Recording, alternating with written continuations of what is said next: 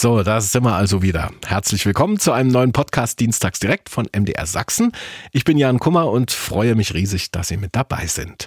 Humor ist, wenn man trotzdem lacht unser Thema heute. Und folgende Gäste werden mit mir darüber sprechen. Romy Einhorn, Kabarettistin, Comedian, Humortrainerin und Lach-Yoga-Leiterin aus Freiberg. Maria Gundolf, stellvertretende künstlerische Leiterin des Vereins Rote Nasen Deutschland. Und Dr. Carsten Lekutat, Moderator der Sendung Hauptsache Gesund im MDR Fernsehen. Na, einen wunderschönen guten Abend. Hallo. Humor ist, wenn man trotzdem lacht, heute das Thema unserer Sendung. Äh, stimmt dieser alte Sponti-Spruch oder ähm, hat er nie gestimmt? Was würden Sie sagen, Frau Einhorn? Na, der hat ganz viel Wahres in sich. Also Weil? Humor ist eine Sache, wie man mit einer Situation umgeht. Das ist meine Okay. innere Einstellung dazu. Und wenn Ja. ich Humor habe und dann drüber lachen kann, dann ist das Leben so mit einer gewissen Leichtigkeit zu ertragen. Frau Gundolf, wie sehen Sie es? Kann man über alles lachen? Ähm, ja, ich würde das, ich kann das jetzt gar nicht so eindeutig mit Ja beantworten. Ich glaube, es gibt Situationen, wo das Lachen, das pure Lachen sozusagen, nicht wirklich angebracht ist. Wenn Menschen wirklich in Trauer sind, äh, zum Beispiel, dann ist es, äh, finde ich, etwas, was, was schwierig sein kann. Ähm, ich ich würde eher sozusagen, ich würde eher sagen, ähm, das Lachen mit Humor im Allgemeineren ersetzen. Ich sage, Humor kann man in jeder Situation haben. Es ist eine Frage der Entscheidung dafür. Das, das würde ich eher sagen, weil Humor für mich mehr ist als Lachen nur. Aber es ist dann doch äh, auch Geschmackssache, Humor. Ich, ja, auf alle Fälle, glaube ich. Also es gibt etwas, was, glaube ich, zutiefst, das ist etwas, was zutiefst menschlich ist. Es ist eine zutiefst menschliche Kompetenz, die wir alle haben. Aber äh, worüber ich lache und worüber ich nicht mehr lache, das hat ganz viel, glaube ich, mit der Sozialisierung zu tun, äh, mit ja Geschmack im weitesten Sinne. Das, glaube ich, ist schon äh, Geschmack ist äh, schon individuell. Es gilt schon herauszufinden, wo liegt denn mein Humor. Das hat natürlich auch viel mit dem zu tun, wo ich, wo auch meine Schwachstellen sozusagen sind. Und ähm, das, da wird es dann spannend. Humor ist, wenn man trotzdem lacht. Äh, Herr Lekotat, worüber können Sie lachen? Ach, na ja, das ändert sich im Laufe des Lebens und im Laufe des Tages. Und ich meine, wie wir das eben schon gesagt haben, es ist ja Zeichen von einer Emotion. Ne? Und wir haben ja eine Vielfalt an Emotionen in uns. Und ich meine, seien wir ehrlich, jetzt, wenn wir die Sendung hier gehört haben, wie die begonnen hat heute, 20 Uhr Nachrichten, da dachte ich, oh mein Gott, wie kriegt man das jetzt hin, ja, von diesen Nachrichten eine Sendung über Humor und über Lachen zu machen? Und dann kommt erstmal die Musik mit Reed Petit und ich merkte so, wie ein, ein Lächeln in meinem Gesicht entstand, weil ich mich natürlich daran erinnert habe, wie ich als Jugendlicher zu Reed Petit Jive getanzt habe. Und man muss dazu sagen, ich habe nicht gut getanzt. Ne? Ich habe gerne getanzt und nicht gut, aber diese Erinnerung an mich als Hobbytänzer war schon sehr humorvoll. Und so habe ich die gesamte Klaviatur von menschlichen Emotionen in den ersten neun Minuten dieser Sendung mitbekommen. Von Erschrecken, von Angst, von Traurigkeit über all die Weltnachrichten bis hin aber zu Ja. Freude und Humor. Und ich glaube, dieses Schwingen, das ist das Wichtige und das ist, was es auch so gesund macht. Frau Einhorn, worüber können Sie lachen? Haben Sie eine bestimmte Humorrichtung oder können Sie von Flachwitz bis gehobenes Kabarett alles? Oh, das ist unterschiedlich, aber doch schon über viele Dinge. Am meisten über mich selbst. Ich finde, das ist so eine Art, so ein bisschen Königsdisziplin, über sich selbst lachen zu können. Kann nicht jeder. Man kann sich's antrainieren. Man kann das erlernen. Darüber reden Wenn wir man heute. das möchte, Auf genau. alle Fälle noch mit Ihnen, weil da, dafür sind Sie ja prädestiniert. Frau Gundolf, an Sie noch eine Frage. Worüber können Sie am meisten lachen? Pupswitze. Aber was, Pupswitze finde ich total was lustig. Pupswitze? Jetzt mal müssen Sie mal einen bringen. Also, Ja, jetzt fällt mir natürlich keiner ein. ach, um klar, ne? Gottes Willen. Nein, aber das ist etwas, wenn ich als Clown unterwegs bin, dann so, okay, äh, ist ja. das zum Beispiel sehr lustig, kann ich auch. Und ich, und ich merke dann aber auch, dass ich auch, also ich als Maria dahinter auch äh, lachen kann. Womit Mhm. das jetzt psychologisch zu tun hat, da will ich jetzt gar nicht weiter drüber nachdenken. Aber ich finde es immer wieder lustig. Jetzt haben wir leider keinen Psychologen in der Runde, der uns das mal etwas erklären könnte. Aber gut, lassen wir es so stehen. Pupswitze. Ähm, dann Großartig. Ble bleiben wir doch. Äh, von dem Pups kriegt man jetzt wahrscheinlich auch das, die Kurve zur Gesundheit, Lachen gesund. Ähm, ist das eigentlich wissenschaftlich nachgewiesen, Herr Lekotat, dass Lachen gesund ist? Ja, also deutlich gesünder als Pupswitze wahrscheinlich, wobei mir fällt natürlich sofort ein Pupswitz ein. Das ist jetzt das, gut, das, ist das Peinliche, ja, aber, jetzt, jetzt. aber es passt natürlich so ein bisschen zur ausgelaufenen Corona-Pandemie, dass man halt früher versucht hat, wenn man in Öffentlichkeiten pupsen musste, dass man so versucht hat, das mit einem Husten zu kaschieren. Und im Rahmen der Pandemie hat man versucht, wenn man husten musste, das mit einem Pups zu kaschieren, weil der ist okay. deutlich gesellschaftsaktiver gewesen als zu ja, husten. Ja. ja. Nein, wir können tatsächlich wissenschaftlich eine Basis zum Lachen bringen, das auf jeden Fall. Und mhm. wollen wir kurz beim, bei der Pandemie bleiben und Gerne. gehen mal in Richtung Booster von Immunsystemen. Ja? Also das Immunsystem ist sehr, sehr gut untersucht und auch das, was passiert, wenn wir regelmäßig lachen. Wir wissen nämlich, dass Lachen unsere Infektabwehr deutlich verstärkt und zwar in verschiedenen Ebenen. Zum einen gehen die Interferone hoch. Das ist die erste Linie der Verteidigung, auch gegen Viren zum Beispiel. Dann gehen die Schleimhautantikörper nach oben, die IgAs, die unsere Schleimhäute vor Infektionen schützen. Und zu guter Letzt kommen auch noch die Killerzellen, die dann so eine langfristige langfristige Immunität verstärken. Und all das können wir ganz natürlich boostern nach oben durch regelmäßiges Lachen. Also Lachen ist tatsächlich gesund und das ist inzwischen auch medizinisch und wissenschaftlich bewiesen. Da können, kann ich gleich mal zu Frau Gundolf rübergeben, die roten Nasen mhm. und äh, fragen, wenn wir jetzt einfach bei der Gesundheit gewesen sind, wie sieht es denn mit der heilenden Wirkung von Lachen aus? Äh, Sie gehen ja mit Ihren Clowns und den roten Nasen in Krankenhäuser, in Altenheime und ich will es jetzt mal ein bisschen salopp formulieren, bespaßen dort Patienten, Angehörige und Personal. Genau, also äh, das Wort bespaßen ja, ich fasse ich auch immer sehr, sehr weit, ne? weil das hat sich auch so ein bisschen gewandelt. Es gibt uns ja, äh, Rote Nasen Deutschland gibt es inzwischen ja. in diesem Jahr seit 20 Jahren, unglaublich. Also wir werden, äh, wir werden jetzt, sind jetzt junge Erwachsene quasi.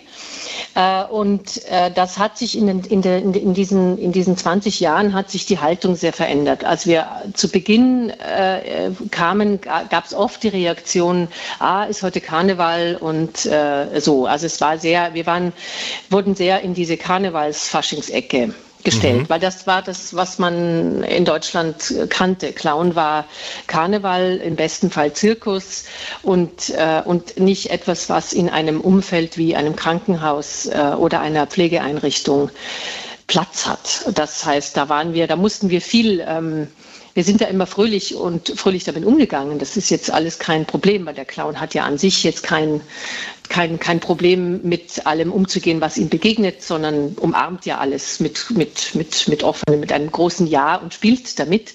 Deswegen war das jetzt kein Problem. Aber da merken wir schon in den letzten Jahren, dass es anders geworden ist, dass die Menschen, ähm, dass die Menschen uns ähm, zum aller, allergrößten Teil willkommen heißen und, ähm, und diese wohltuende Wirkung, diese Leichtigkeit und dieses, äh, dieses Leben, was da reinkommt in ein Umfeld, wo es ganz viel Leid, ganz viel äh, Krisen, ganz viel Schmerzen gibt, äh, die das sehr schätzen. Mhm. Also das merken wir schon, das hat sich sehr, sehr verändert und insofern ist es, äh, empfinden wir es als, wir, wir beobachten es als sehr heilsam alles, was da passiert. Es ist ja nicht immer unbedingt das Lachen, also wir, dass wir Schenkel klopfen, dass da die Leute sich auf den Boden kugeln, weil wir so lustige Dinge tun. Das ist es gar nicht, sondern weil wir ähm, weil wir spielerisch mit dem umgehen, was da ist, also mit allem, was da ist und nicht irgendwie aussparen, äh, schaffen wir so eine andere Perspektive und äh, zeigen, dass äh, es auch da, wo man es nicht vermuten könnte,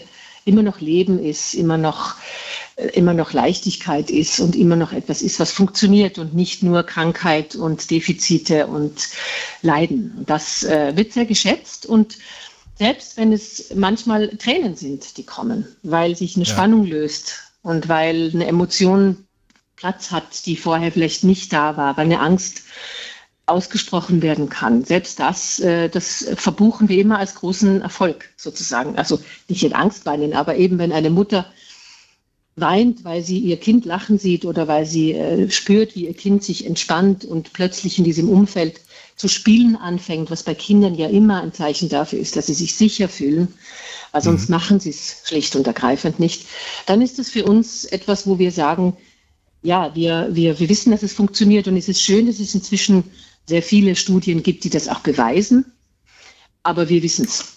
Wir wissen es einfach, weil wir es erleben, täglich in unseren Clown-Visiten.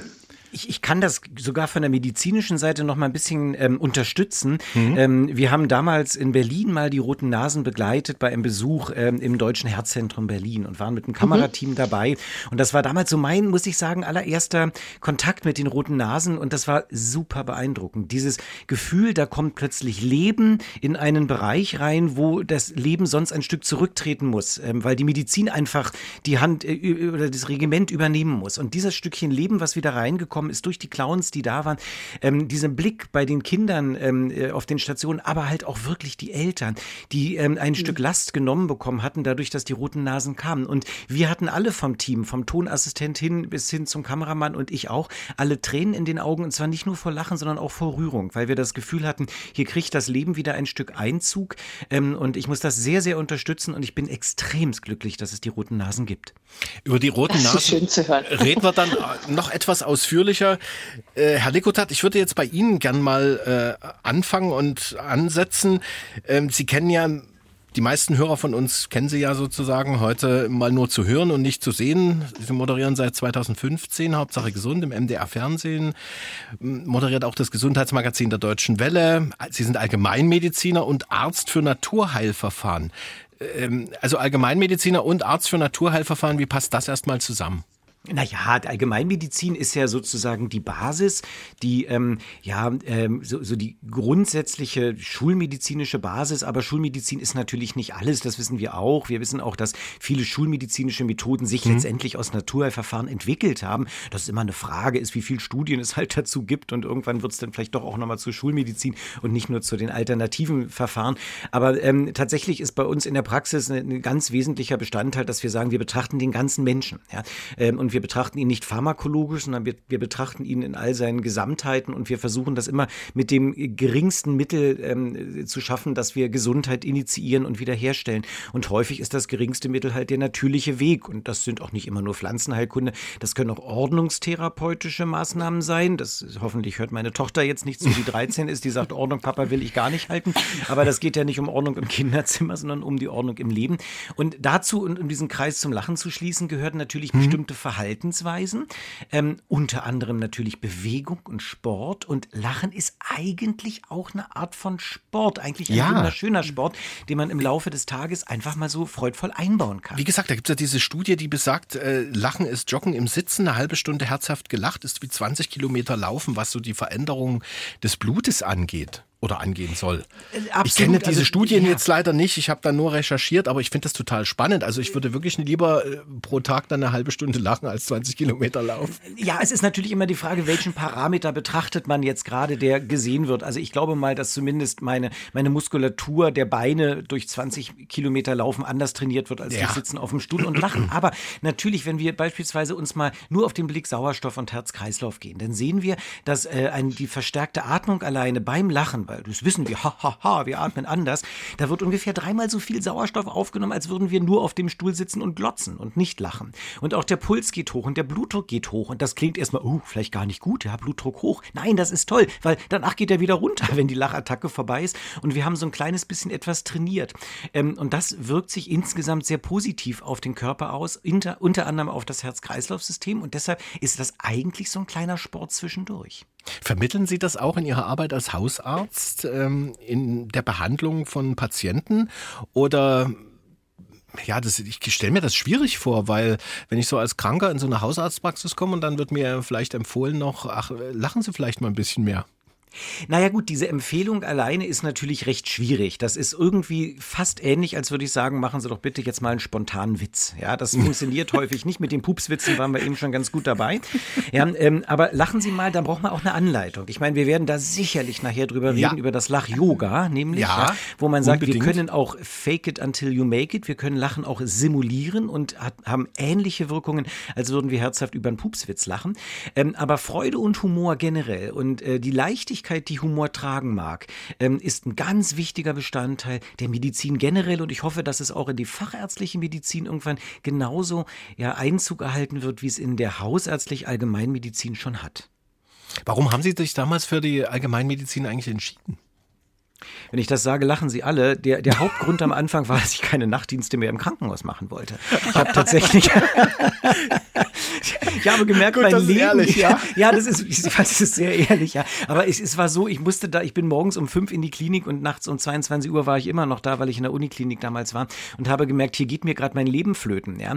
Ähm, und da hatte ich überhaupt keine Lust drauf und ich wollte eigentlich nur eine Pause machen und dachte, jetzt machst du mal ein Jahr Hausarztmedizin und dann kannst du wieder zurück und kannst großartiger Kardiologe werden oder was auch immer. Mhm. Und dann bin ich da geblieben, nicht weil ich etwa keine Nachtdienste hatte, sondern weil ich gemerkt hatte, oh ja, toll, Hausarztmedizin, das ist es, ja, ähm, mit den Patienten sein Leben gemeinsam zu verbringen und ähm, die Menschen kennenzulernen und zwar über die rechte Herzklappe hinaus. Und äh, so bin ich dann da geblieben. Aber haben Sie eigentlich überhaupt noch Zeit äh, zu behandeln? Also ich meine, Hauptsache gesund, äh, Deutsche Welle, dann haben Sie noch Bühnenprogramm. Wo bleibt da das Arztleben? Und ich will vom Privatleben gar nicht sprechen. Lassen wir uns von Lachen tragen durch unser Leben und lassen wir uns von Leichtigkeit und Humor tragen. Und ähm, es ist tatsächlich so, das ist alles, jedes Einzelne ist keine wirkliche Arbeit für mich. Also weder Okay. die Praxis ist Arbeit, noch die Sendung ist Arbeit, noch die Bühne oder sonst was oder Bücher schreiben. Das ist alles voller Freude und dementsprechend strengt es mich auch nicht sonderlich an. Und ich muss natürlich jetzt auch sagen, das, was anstrengt, die Teile davon, da habe ich natürlich tolle Teams. Ne? Also ich meine, die ganze redaktionelle Vorarbeit von Hauptsache Gesund, die mache nicht ich. Ja? Da habe ich ein ganz tolles Team von Medizinjournalisten, die das vorbereiten und ich gehe hin und äh, lächle in die Kamera. Und das ist nicht sonderlich schwer. Und erklären es natürlich auch humorvoll.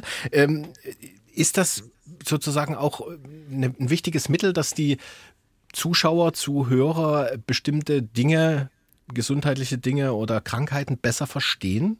Kann man über Absolut. Humor äh, mehr Verständnis generieren? Äh, Absolut, denn ich meine, Verständnis ist eins, das Einführen ins Leben ist das andere. Und man sagt ja nicht umsonst, der weiteste Weg der Welt ist der zwischen Bauch und Kopf.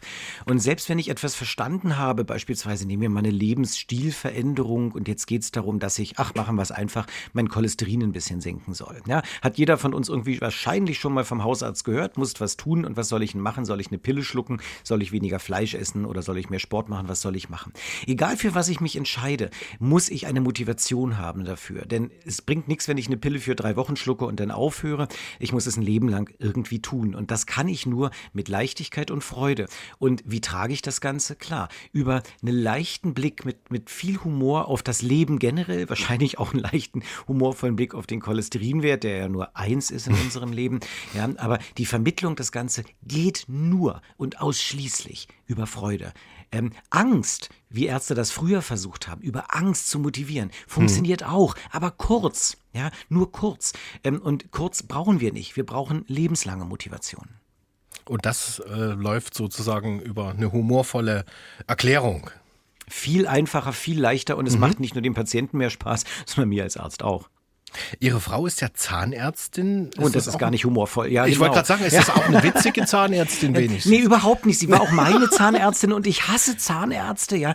Ähm, aber wir haben uns ineinander verliebt. Sie hatte mir den, äh, den, eine Prophylaxe gemacht und hatte dann zweimal den Oberkiefer gemacht und war dann fertig. Und da habe ich gemerkt, sie muss in mich verliebt sein, weil sie den Unterkiefer vergessen hat. Also, weil sie wirklich zweimal diese Zeit vernutzt hat und ich hatte wahnsinnig saubere Oberkieferzähne und weiterhin der Zahnstein unten.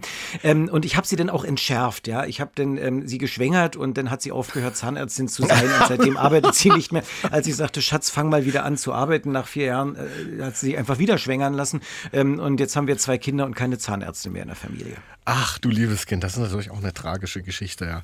Äh, Also eine Spritze Humor reicht bei mir nicht beim Zahnarzt, das kann ich Nee, das kann keinesfalls bei mir auch nicht, das ja, muss ja, ich sagen. Also äh, ich sag ja dann immer, äh, Sie müssen mir eine Spritze geben, einfach damit Sie mich besser behandeln können, damit ich in diesem Stuhl nicht so rum. Absolut. Und, und wir können es auch mit Lach-Yoga nicht machen, weil dann äh, hysterisch zu lachen auf dem Zahnarztstuhl, da ist man auch relativ schnell dann beim Psychiater. Ich meine, jetzt haben Sie ja äh, ordentlich zu tun gehabt, als Hausarzt wahrscheinlich auch schon und also, also Allgemeinmediziner, Naturheilverfahren. Warum sind Sie dann noch in die Medien gegangen? Das war auch so ein Ding, ja. Ich hatte meine Praxis äh, gegründet und die war richtig schlecht, meine Praxis. Also äh, die lief schlecht am Anfang. Ja, weil ich habe sie neu gegründet, da waren kaum Patienten da und ich saß da morgens äh, in der Sprechstunde und keiner kam. Und eines Tages rief bei mir äh, ein Fernsehsender an. Ich dachte das jetzt einfach mal, das war Sat 1, ja. Und die haben gesagt, komm doch mal zum Frühstücksfernsehen und erzähl uns was über Kohlsuppendiät. Fand ich ganz schlau. Ich habe überhaupt nicht hinter, ja, aber ich habe gar nicht hinterfragt, warum die mich anrufen. Ich dachte einfach, ja klar, ist halt so, ja. Bin ich. Da sind wir wieder bei dem Thema Kohl- Pupswitze, meinte genau. Frau Einhorn. Einhorn gerade. das gehört, genau. Ja. ja dann bin genau. ich da hingefahren morgens um fünf und die sagten, wer sind Sie denn? Sag ich, na, Sie haben mich doch eingeladen. Ja, und dann sagten die, wir wollten Sie aber gar nicht. Die haben sich wirklich ungelogen verwählt. Die haben mich gar nicht gewollt. Die wollten einen Ernährungsberater haben. Aber morgens um fünf kriegt man dann keinen anderen. Und dann war ich da und habe mir die Kohlsuppe übers Hemd gekippt und das war alles recht lustig. Und dann war ich plötzlich der Sat 1 Experte und bin dann dabei geblieben und bin dann bei den Medien rumgereicht worden ja. bis zur Krone des deutschen Fernsehens. Ja, ja äh, Hauptsache gesund. Ja, ich wollte gerade sagen, bis zum seriösen MDR. Übermorgen Absolut. ja wieder 21 Uhr im MDR Fernsehen. Mit welchen Themen dann? Ah, äh, es übermorgen, um ne? Winter, übermorgen, mhm, es geht genau. um Wintersport. Es ist allerdings ein Außendreh, da muss ich sagen, da habe ich diesmal gekniffen. Ähm, das macht eine ganz nette Kollegin. Ähm, aber ähm, wir, wir, sind ja so ein bunt, bunter Misch, haben wir, einen bunten Mix. Ne? Und ja. wir versuchen auch nicht nur ein Thema zu machen, sondern immer viele, damit ein bunter Strauß, so wie das Leben bunt ist, ähm, reden wir halt über vieles äh, und unter anderem über Wintersport und über Bewegung. Wintersport äh, bei tauendem Schnee ist auch nicht schlecht. Das ist ein ja, man, das ist ja auch der, der Gag da dran. Ja? Also bei Wintersport kann man halt auch äh, joggen gehen. Stimmt. Joggen als Wintersport, jawohl. Humor ist, wenn man trotzdem lacht, unser Thema heute bei Dienstags direkt, der Talksendung beim Sachsenradio. Und wir haben gerade mit Dr. Carsten Lekutat gesprochen über sein Arbeits- und Privatleben. Jetzt nochmal ganz kurz die Frage an Sie, Herr Lekutat. Wobei hilft Lachen aus Ihrer Sicht besonders? Ähm, aus der gesundheitlichen Sicht muss ich sagen, eigentlich genau. zur, Stress, zur Stressbewältigung. Mhm. Ne? Also wenn ich so richtig durchgestresst bin und vielleicht sogar ein bisschen ängstlich durchs Leben gehe, ähm, wenn ich dann versuche, irgendwie ähm, strategisch Lachpausen in mein Leben zu bringen, das heißt einfach mal zu lachen, dann habe ich eine gute Chance, das, was im Körper passiert an Entzündungsreaktionen, an Stresshormonen abzubauen, tatsächlich durch das auch stilisierte Lachen. Ja, wir wissen, Cortison, das ist ein Stresswert für, Dauer, äh, äh, für Dauerstress, der mhm. geht runter. Adrenalinspiegel wird abgebaut. Ja, die Schmerzempfindlichkeit nimmt ab. Das heißt, ich kann eher Schmerzen ertragen, wenn ich lache. Da hatten wir vorhin das Thema mit dem Zahnarzt. Ja, aber auch so dieser seelische Schmerz kann abnehmen. Und ich glaube, wenn ich gestresst durchs Leben gehe und dann irgendwie schaffe, Humor und Lachen in das Leben zurückzubringen, dann kann ich gesundheitlich bei mir ganz, ganz Also auch bei Depressionen hilft Ja, das ist halt oh. immer ein bisschen schwierig. Also ja, also ja, es würde helfen, aber die Frage ist natürlich, wie schafft man es denn in diesem ja, Moment eben. überhaupt, ja? Ähm, und da ist es so, weil da Depressionen ja auch ähm, wirklich eine Erkrankung ähm, sind, äh, tue ich mir ein bisschen schwer, äh, den Tipp zu geben, lach doch mal einfach, hm, weil ja, das ist dann schon ja. wieder eine andere Hausnummer. Aber natürlich, wenn man eingestellt ist und gut behandelt wird, dann kann Lachen der Weg raus sein und vielleicht helfen auch Medikamente wieder zu reduzieren. Da fragen wir doch gleich mal Romy Einhorn, äh, Humortrainerin und Lach-Yoga-Leiterin. Hilft das dann bei depressiven Menschen vielleicht ich, so ein bisschen die Leute zu animieren, zu lachen? Ich würde dem jetzt von Herrn Dr. Lekutat zustimmen. Äh, dass man bei stark depressiven Menschen da sehr vorsichtig sein soll. Aber bei leichter Depression ist es unterstützend in der hm. Heilungsphase. Also es gibt definitiv, kenne ich auch persönlich aus mhm. unserem Umfeld von den Lach-Yoga-Lehrern und Leitern, einige, die damit ihre Depression reduziert haben. Und bis dahin, dass es welche sogar geheilt haben. Allein mit, übers Lachen? Oder allein mit dem Lachen? La mit dem Lachen, mit genau, dem Lachen. mit regelmäßigem okay. Lachtraining. Okay. Mhm. Das, weil deine Stimmung wird verbessert. Ja. Es werden Glückshormone produziert. Und das wissen wir ja alles selber. Wenn wir unser Körper Glückshormone produziert, fühlen wir uns danach einfach wohl. Also wenn wir mal mit in der Truppe, also mit einer Gruppe oder vielleicht auch selber über irgendeinen Witz oder einen Film gelacht haben, danach ist man richtig erleichtert. Und dann fühlt mhm. man sich auch gut und bekommt wieder Motivation und Energie und dann kann es wieder vorwärts gehen. Und in die gleiche Kerbe schlage ich auch noch mal rein, ähm, weil die Verhaltenstherapie einer Depression, das ist total richtig, ne, besteht einerseits aus ähm, Aktivitätenaufbau, das heißt rausgehen und sich mit Aktivität umspülen, vor allen Dingen aber auch, und jetzt kommt das Lachen, sogenannte Freudeexposition. So nennen wir Ärzte das nämlich. Also ein besseres Wort vielleicht noch als Lachen. Ja, Freudeexposition. Das heißt, umgebe dich mit freudvollen Ereignissen, um die Bahnen im Gehirn wieder zu öffnen, die innerhalb der Depression blockiert und gehemmt sind. Das heißt, ich versuche mich daran zu erinnern, was hat mir früher mal Freude gemacht, um dann diese Bahn im Gehirn zu öffnen und die das kann dann wieder feuern und dann können wir auch wieder freudvolle Erfahrungen haben. Und Lach-Yoga, eine prima Methode dafür, das Ganze simuliert wieder zu öffnen. Ja. Da können wir jetzt gleich mal äh, dazu übergehen und mal fragen, was ist eigentlich Lach-Yoga? Lach-Yoga, hm, es ist ein Mix aus äh, verschiedenen Übungen, Atemübungen, die kommen aus dem Yoga, darum heißt das Lach-Yoga. Dann sind dabei Bewegungsübungen, Klatschübung, also wo man mit in die Hände klatscht und dadurch seine Akupressurpunkte noch so ein bisschen aktiviert und triggert dabei. Gibt es da auch so Figuren wie beim, beim Yoga? so den Hund und den Vogel. den lachenden Schwan. Den lachenden Schwan. nee, nee, nee. Ah, nein, nein. Also wir haben, das sind mehr imaginäre, verspielte, kindliche Übungen, mhm. wodurch man ins Lachen kommt. Wie? Beispiel. Ähm, haben Sie ein Beispiel? Ja, ein Beispiel. Die Lachcreme finde ich ganz gut. Die Lach was? Die Lachcreme. Ach, die Lachcreme. Sie stellen sich vor, okay. Sie haben eine Dose die Cremedose in ihrem Bad stehen und jeden Morgen, wenn sie da am Spiegel stehen. Dann muss ich sowieso lachen. das ist natürlich das Allerbeste. Sie lachen den Spiegel an und garantiert lacht jemand zurück, wahrscheinlich der Herr das Kummer. Ein, nee, das ist ein anderer. Früher ist das noch ein anderer. Sie drehen die Lachcremedose auf, ja gehen mit, einem, mit der Hand rein und cremen sich ihr Gesicht, ihren Körper, alle Stellen, die vielleicht jetzt gerade mal ein Lachen brauchen, lachend ein. Können Sie mal mitmachen. Sie drehen die Dose auf. Gehen, die Dose auf. Genau, sie den, die Lachcremedose. gehen mit einer Hand da rein und dann cremen sie sich ihr Gesicht lachend ein. oh, Gottes Willen. Aber ist das, ist das dann ein richtiges Lachen oder ist das ein künstliches Lachen? Na, das war jetzt ein künstliches Lachen. Aber dann, das Gehirn kann das nie unterscheiden, ob das künstlich ist oder echt. Also aber andere Leute können es unterscheiden, aber das eigene Gehirn nicht. Nee, das Gehirn wird damit mhm. ausgetrickst. Ah, okay. Weil die gleichen Prozesse im Körper stattfinden. Okay. Wie beim echten Lachen.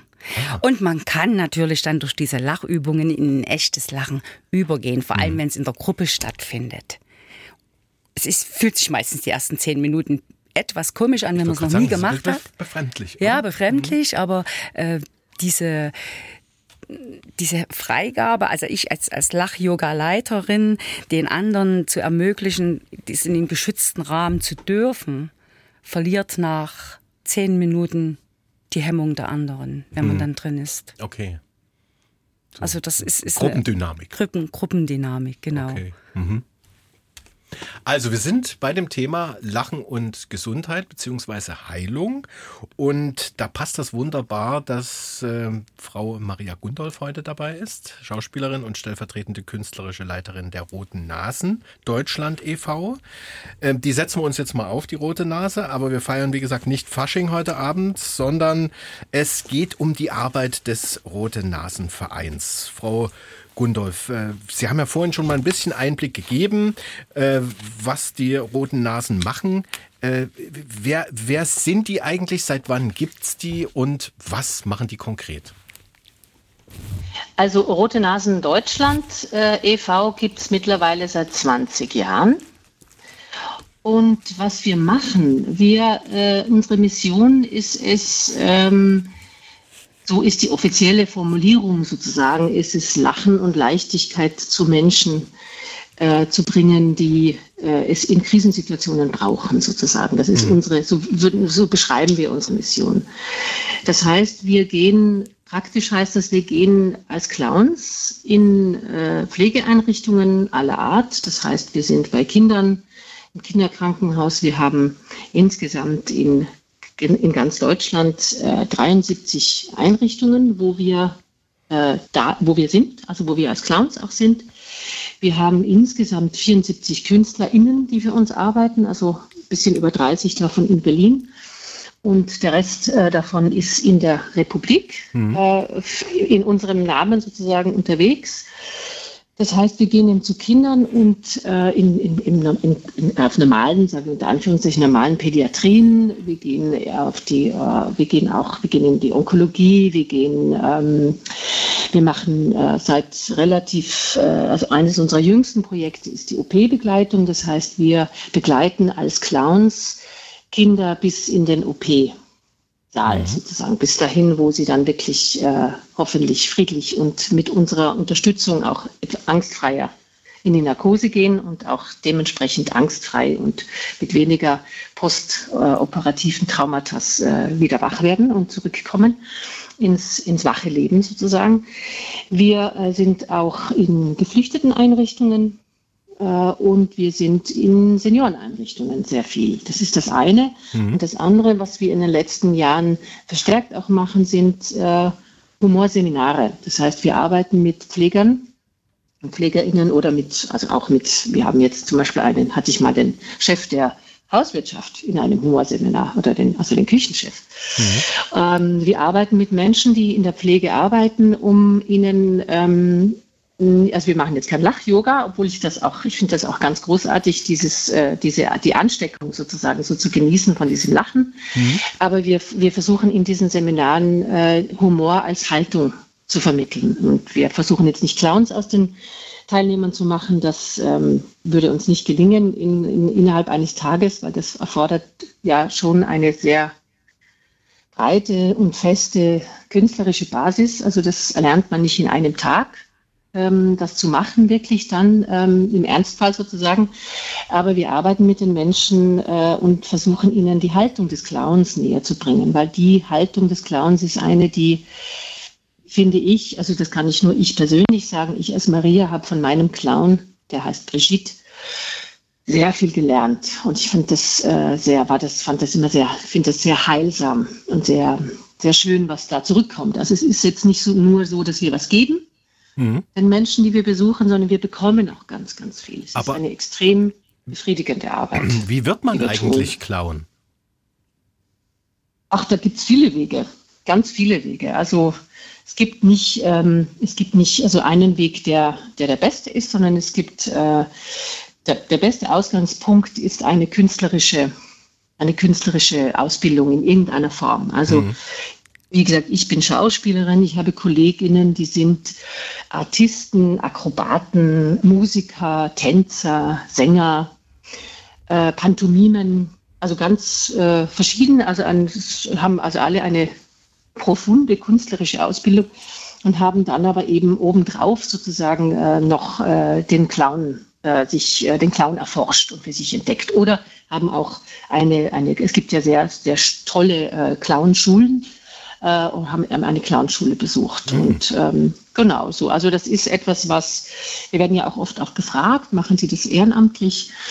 Ja, eben. Und wir sagen, nee, das, also wir, also es gibt mit, es gibt ähm, in Deutschland ja insgesamt sehr viele Clownvereine. Also der Ständestaat, der, der deutsche Tradition des Ständestaats hat sich auch in der Clownlandschaft in niedergeschlagen. genau, bis zum Clown. Es gibt wirklich sehr viele, sehr, sehr viele und manchmal auch nur einen, einen Mann oder zwei Mann, zwei Frau Vereine sozusagen.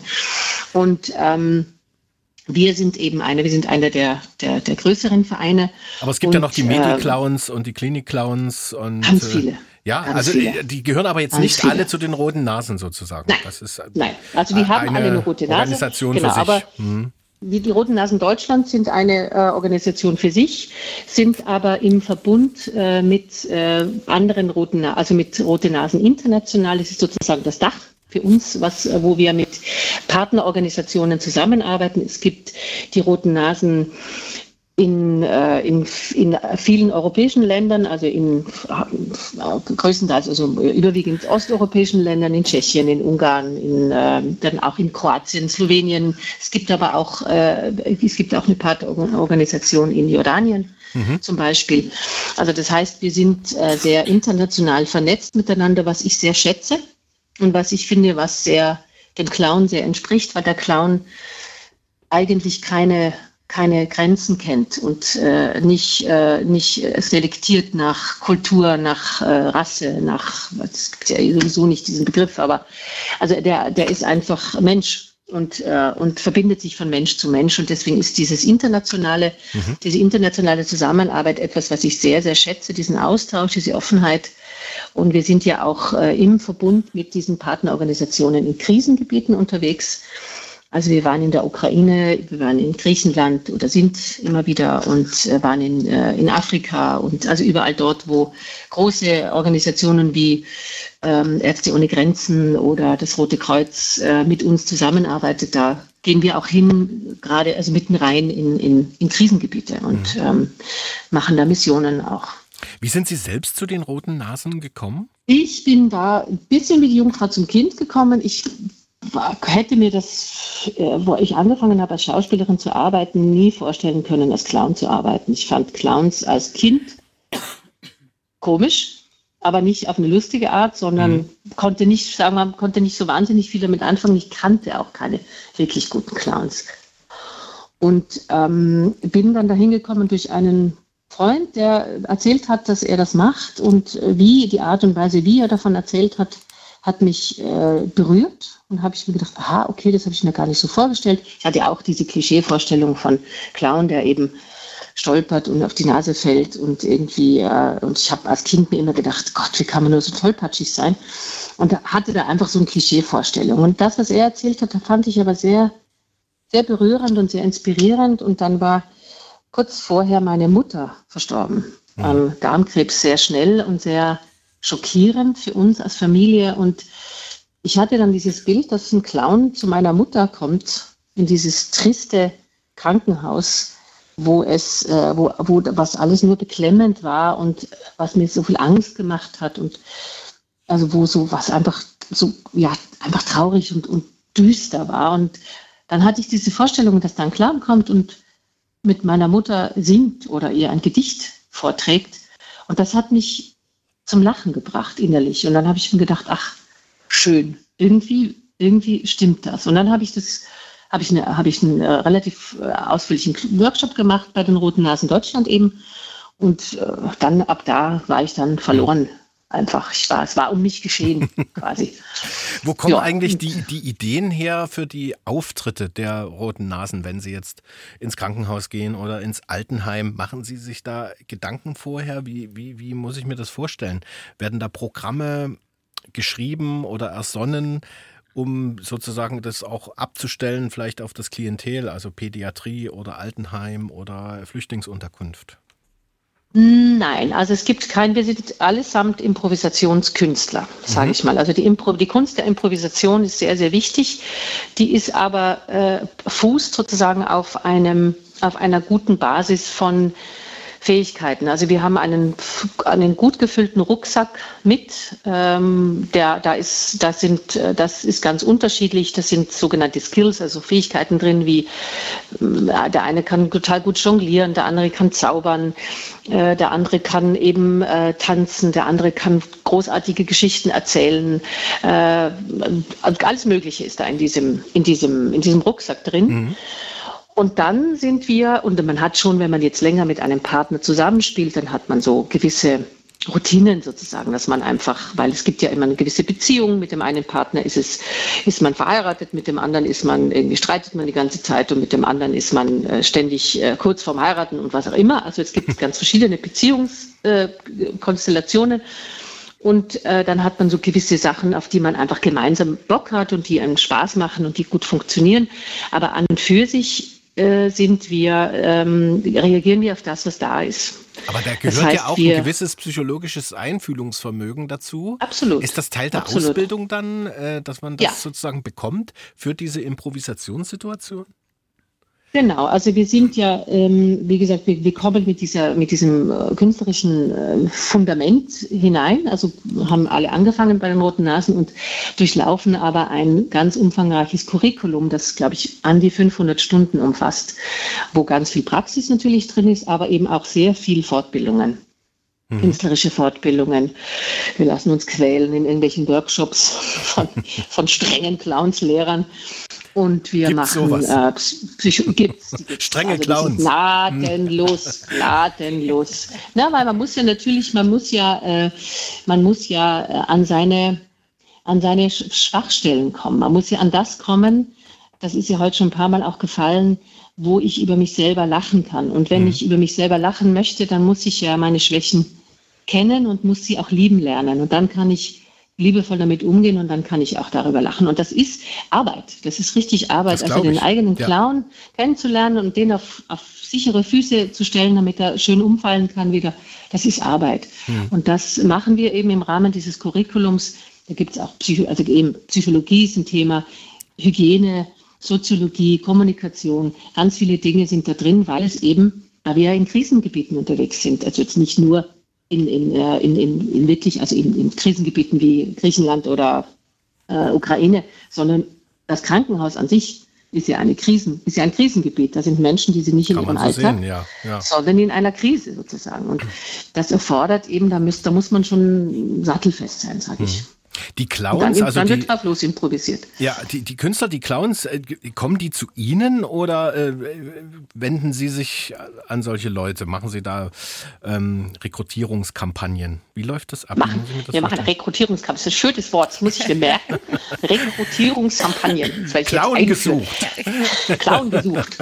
Melde, da gibt es doch diese, diese Plakate mit, den, mit, dem, mit dem Bundesheer, das werden wir jetzt auch machen. Nee, ja. also, wir machen, wir machen, äh, wir nennen das äh, Kennenlern-Workshops, wir machen Casting, das ist immer so ein bisschen, das finden wir nicht so schön, das ist natürlich letztlich ein Casting, wo wir Menschen mhm. einladen, äh, aber das ist bei uns nicht so klassisch, äh, ich habe heute kein Foto für dich oder irgendwie so, sondern das ist, da kommen die Leute und wir arbeiten mit den Menschen den ganzen Tag und gucken, ähm, was sehen wir künstlerisch, aber was sehen wir auch menschlich, was spüren wir menschlich, weil das Menschliche für uns ja äh, einfach äh, mindestens genauso wichtig ist wie das Künstlerische, weil es eben, das müssen Teamplayer sein, wir müssen krisenfest sein, wir müssen ähm, mit dieser Herausforderung umgehen können.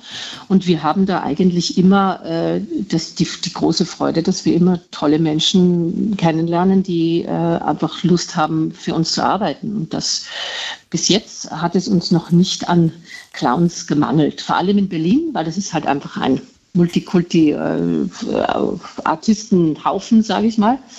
In, in Sachsen ist es gar nicht mal so unbedingt so leicht, sage ich jetzt mal. Da sind wir auch immer noch am sind wir immer mhm. wieder am Suchen, weil wir auch äh, zwei Wobei, hier gibt es ja die Medi-Clowns, ne? In, in, in die gibt's, ja, ja, absolut. Das, die gibt's, genau, die gibt's und das ist auch, das ist auch alles gut, aber wir haben eben auch zwei Projekte in Leipzig, äh, wo wir äh, ein, ein, ein breit angelegtes äh, Angebot auch an Humorseminaren machen in zwei Einrichtungen in Zusammenarbeit mit einer mit einer, mit einer ähm, Krankenkasse.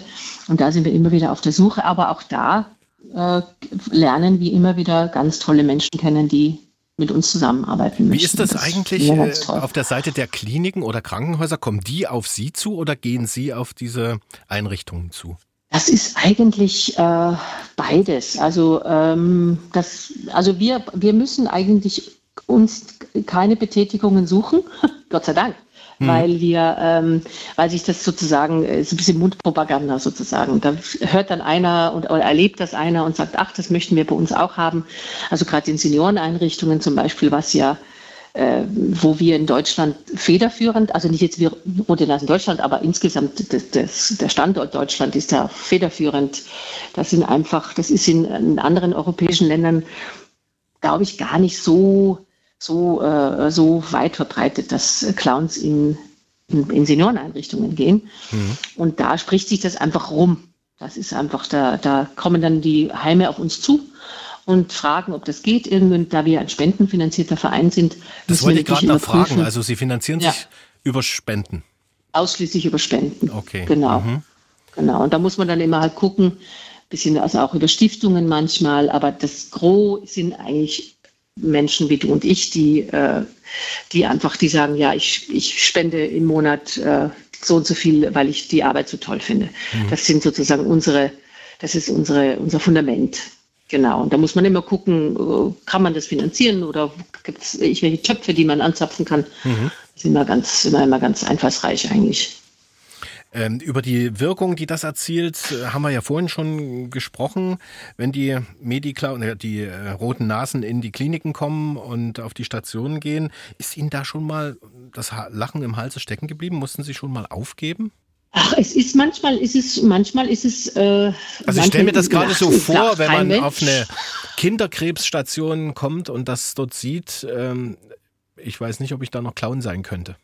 Also wenn ich da als Maria hingehe, dann, äh, dann wird es mir sehr oft vergehen, das Lachen, weil es, äh, weil, weil ich selber Mutter bin und weil ich das mhm. natürlich ganz schlimm anzusehen ist, wenn man diese kleinen ja, Helden sieht und so weiter. Aber als Clown ist man ein Stück weit, ist die, die der Clown an sich die Figur schützt, sage ich mal, äh, indem sie öffnet. Das ist äh, paradox, erscheint vielleicht ein bisschen paradox, weil der Clown ja sehr offen und ähm, und also ohne diesen, also der, der, der bewertet ja nicht, der geht offen auf die Dinge zu, der nimmt die Dinge so, wie sie sind. Ja. Und das ist, ist, äh, ist eben sehr offen, aber andererseits natürlich auch sehr verletzlich.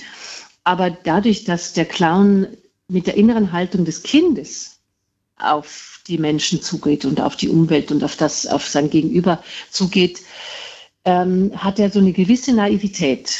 Und mhm. diese Naivität ist etwas, was ähm, den Blick auf das richtet, was eben noch geht, was, äh, womit man auch spielen kann, womit er spielen kann. Und das ist eben letztlich äh, begegnen uns die Kinder in, äh, in, in diesen Stationen. Das sind für uns in erster Linie Kinder und nicht okay. Patienten. Ja, also beenden Kinder wir das jetzt nochmal. Die erste Stunde mit einem schönen Erlebnis sozusagen. Was war Ihr schönstes Erlebnis als rote Nase, Frau Gundolf?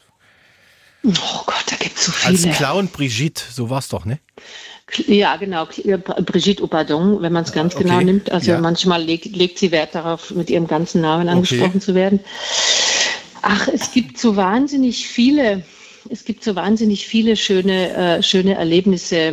Ähm, eines, was mich sehr geprägt hat, äh, war in der, in der OP-Begleitung. Das ist ja etwas, was eben, was wir noch nicht so lange machen, wo wir auch immer alleine unterwegs sind, nicht zu zweit, sonst sind wir immer zu zweit unterwegs und da sind wir aber alleine. Und da hatte ich ein Kind begleitet, das, ähm, das äh, ziemliche Angst hatte. Mhm. Und ich habe dann ein Spiel mit ihm entwickelt, das er immer mich erschreckt hat und mich bin dann immer fast umgefallen und so hat, fand er total lustig. Und auf dem Weg zum OP haben wir das immer wieder gespielt. Und dann ähm, kommt ja der Moment, wo die Mutter sich verabschieden muss. Mhm. Und das, das ist ja immer der, der, der, das ist ja immer so ein ganz so ein, so ein, ein sensibler, hochsensibler Punkt. Und die Mutter musste gehen und das Kind hatte Angst und hat angefangen zu weinen. Und dann habe ich zu ihm gesagt, weißt du was, wenn, wenn du, wenn du, wenn die, wenn, wenn diese Frau dann kommt mit diesem Kittel, dann erschreckst du sie, so wie wir das geübt haben. Und dann machst du Buh. Und dann hat er gesagt, okay. Und so hat sich so den, so den, den Schmodder von der Nase gewischt und hat sich zusammengerissen und hat gesagt, gut, ja. okay. Und dann kam eben diese Anästhesistin und dann hat er ihr gesagt, Buh. Und sie war, so, war sehr klug und sehr empathisch und hat sofort mitgespielt und ist auch total erschrocken. Und ich bin dann gegangen und, ähm, und dann war das, wusste ich einfach, der ist in guten Händen. Ich bin dann gegangen und habe dann im Hinter, habe hab, hab noch gehört, wie, wie er immer wieder Buh zu ihr gesagt hat und wie er gelacht hat. Und dann ist er eben ganz friedlich, friedlich in die, in die Narkose gegangen. Ich habe das der Mutter erzählt, die vorher recht cool noch war und ganz gefasst. Und dann musste sie eben weinen, weil sie gesagt hat, der ist, es ist, der hatte schon viele Operationen, das ist auch ja. Deutsches Herzzentrum. Und es ist immer ein totales, ähm, es ist immer ein Drama. Das kann ich mir weil vorstellen. Weil er eben immer so Angst hat. Und in dem Fall war es einfach, äh, konnte er lachend ja. in die Narkose gehen. Das war ein, eines meiner, das mag ich sehr. Diese sehr schön. Hat mich sehr berührt. Ja, sehr schöne Geschichte. Lachtherapie ist angesagt heute bei Dienstags direkt. Wir reden über das Thema Humor ist, wenn man trotzdem lacht. Es geht ums Lachen, warum wir das immer weniger tun im Leben. Darum soll es diese Stunde gehen, wie man es vielleicht auch trainieren kann. Und ähm, Anne Tillich hat sich deshalb zum Thema Humor und Lachen heute hier bei uns gemeldet. Sie ist im Faschingsverein Heinsberg in Freizeit aktiv. Frau Tillich, wie ist denn der Schlachtruf bei Ihnen? Unser Schlachtruf lautet ja aus, ja ein, hinein. Frau Tillich, ist das Ihre Art von Humor sozusagen, Fasching zu feiern? Auf jeden Fall, ja. Worüber können Sie noch lachen? Ach, das sind ganz alltägliche äh, Sachen, die aus Situationen heraus passieren mit vertrauten Menschen und lustigen Situationen, die im Alltag passieren. Okay, aber jetzt fällt mir ein, jetzt reden wir hier über, über Humor und Lachen. Feiern Sie nicht heute noch? Heute hatten wir äh, noch Schulfasching. Okay. Und jetzt äh, besuchen einige aus unserem Verein andere Vereine, die heute eine Veranstaltung machen. Wir selbst haben heute keine. Deswegen habe ich heute mal Pause. also für Sie ist es schon Aschermittwoch sozusagen. Ja, wir feiern ja nach dem Aschermittwoch weiter. Ach so, geht wir weiter. Verein sind. Mhm. Genau. Bei uns geht es dann am Freitag äh, weiter mit einer Motto-Party, 80er, 90er, 2000er mhm. Hits. Und am Samstag ist dann nochmal die letzte Veranstaltung mit Racket Klee, einer Band, genau. Aber das ist dann ohne Kostüm und Pappnase und Konfetti und Büttenreden? Nee, auf jeden Fall mit Kostüm. Ach so, da muss man sich dann so 80er Jahre mäßig verkleiden. Na, wir haben ja dieses Jahr das Motto, ähm, ob Springen, Laufen oder Stoßen. Ganz Heinsberg tanzt in Jogginghosen. Und das heißt, man kann direkt von der Couch mit seiner Jogginghose zum Fasching gehen. Okay. Oder sich anderweitig sportlich anziehen, genau. Gut, da, das ist lässt Raum. Da kann auch jeder genau. mitmachen, da braucht niemand jetzt extra noch irgendwie ein Kostüm sich zu besorgen oder zu schneidern am Ende. Nein, nein. Wie war das eigentlich dieses Jahr, so nach drei Jahren Pause wieder so richtig Fasching zu feiern für Sie? Das war großartig. also wir haben, wir haben so viel tolle Resonanz bekommen und die Leute sind so hungrig darauf, endlich hm. wieder rauszugehen und ähm, zu feiern, zu lachen und sich auch mal ein bisschen abzulenken von dem Alltag, der hm. Äh, sonst so herrscht. Das war total schön und wir waren natürlich auch sehr aufgeregt. Ist es das, was Fasching sozusagen auch für Sie ausmacht? Ja, ja, dass man mal rauskommt aus dem Alltag. Der Verein ähm, besteht ja schon lange und es ist immer wie in eine zweite Familie zu kommen. Und wenn wir dann proben und uns treffen, dann ist das wirklich, als ob man nach Hause kommt und man hat Spaß zusammen und versucht das dem Publikum natürlich auch zu vermitteln. Und wenn man dann ein Lachen zurückbekommt, dann hm. ist es der größte Dank. Und was sagen Sie dann, äh, wenn Sie auf einen Faschingsmuffel treffen, der jetzt sagen, um Gottes Himmels Willen, was macht ihr denn da für einen Klamauk? Ja, was soll man das sagen? Der, hat, der war noch nicht beim Heinsberger Fasching.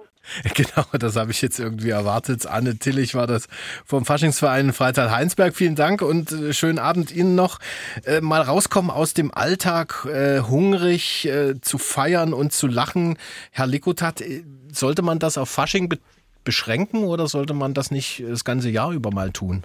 Naja, Fasching kann ja jeden Tag sein, ja. Und wenn wir sogar schon die niedrige Einstiegsschwelle haben, dass wir in Jogginghose zum Karneval gehen dürfen, dann sollten wir das nutzen, ohne dass wir gleich das Gefühl haben, wir hätten die Kontrolle über den Fasching verloren, um das wie Herr Lagerfeld zu sagen. Nein, ich finde, Fasching dürfen wir in jeden Tag Einzug erhalten lassen. Man darf ja auch nicht vergessen, wo kommt eigentlich das Lachen her, ja?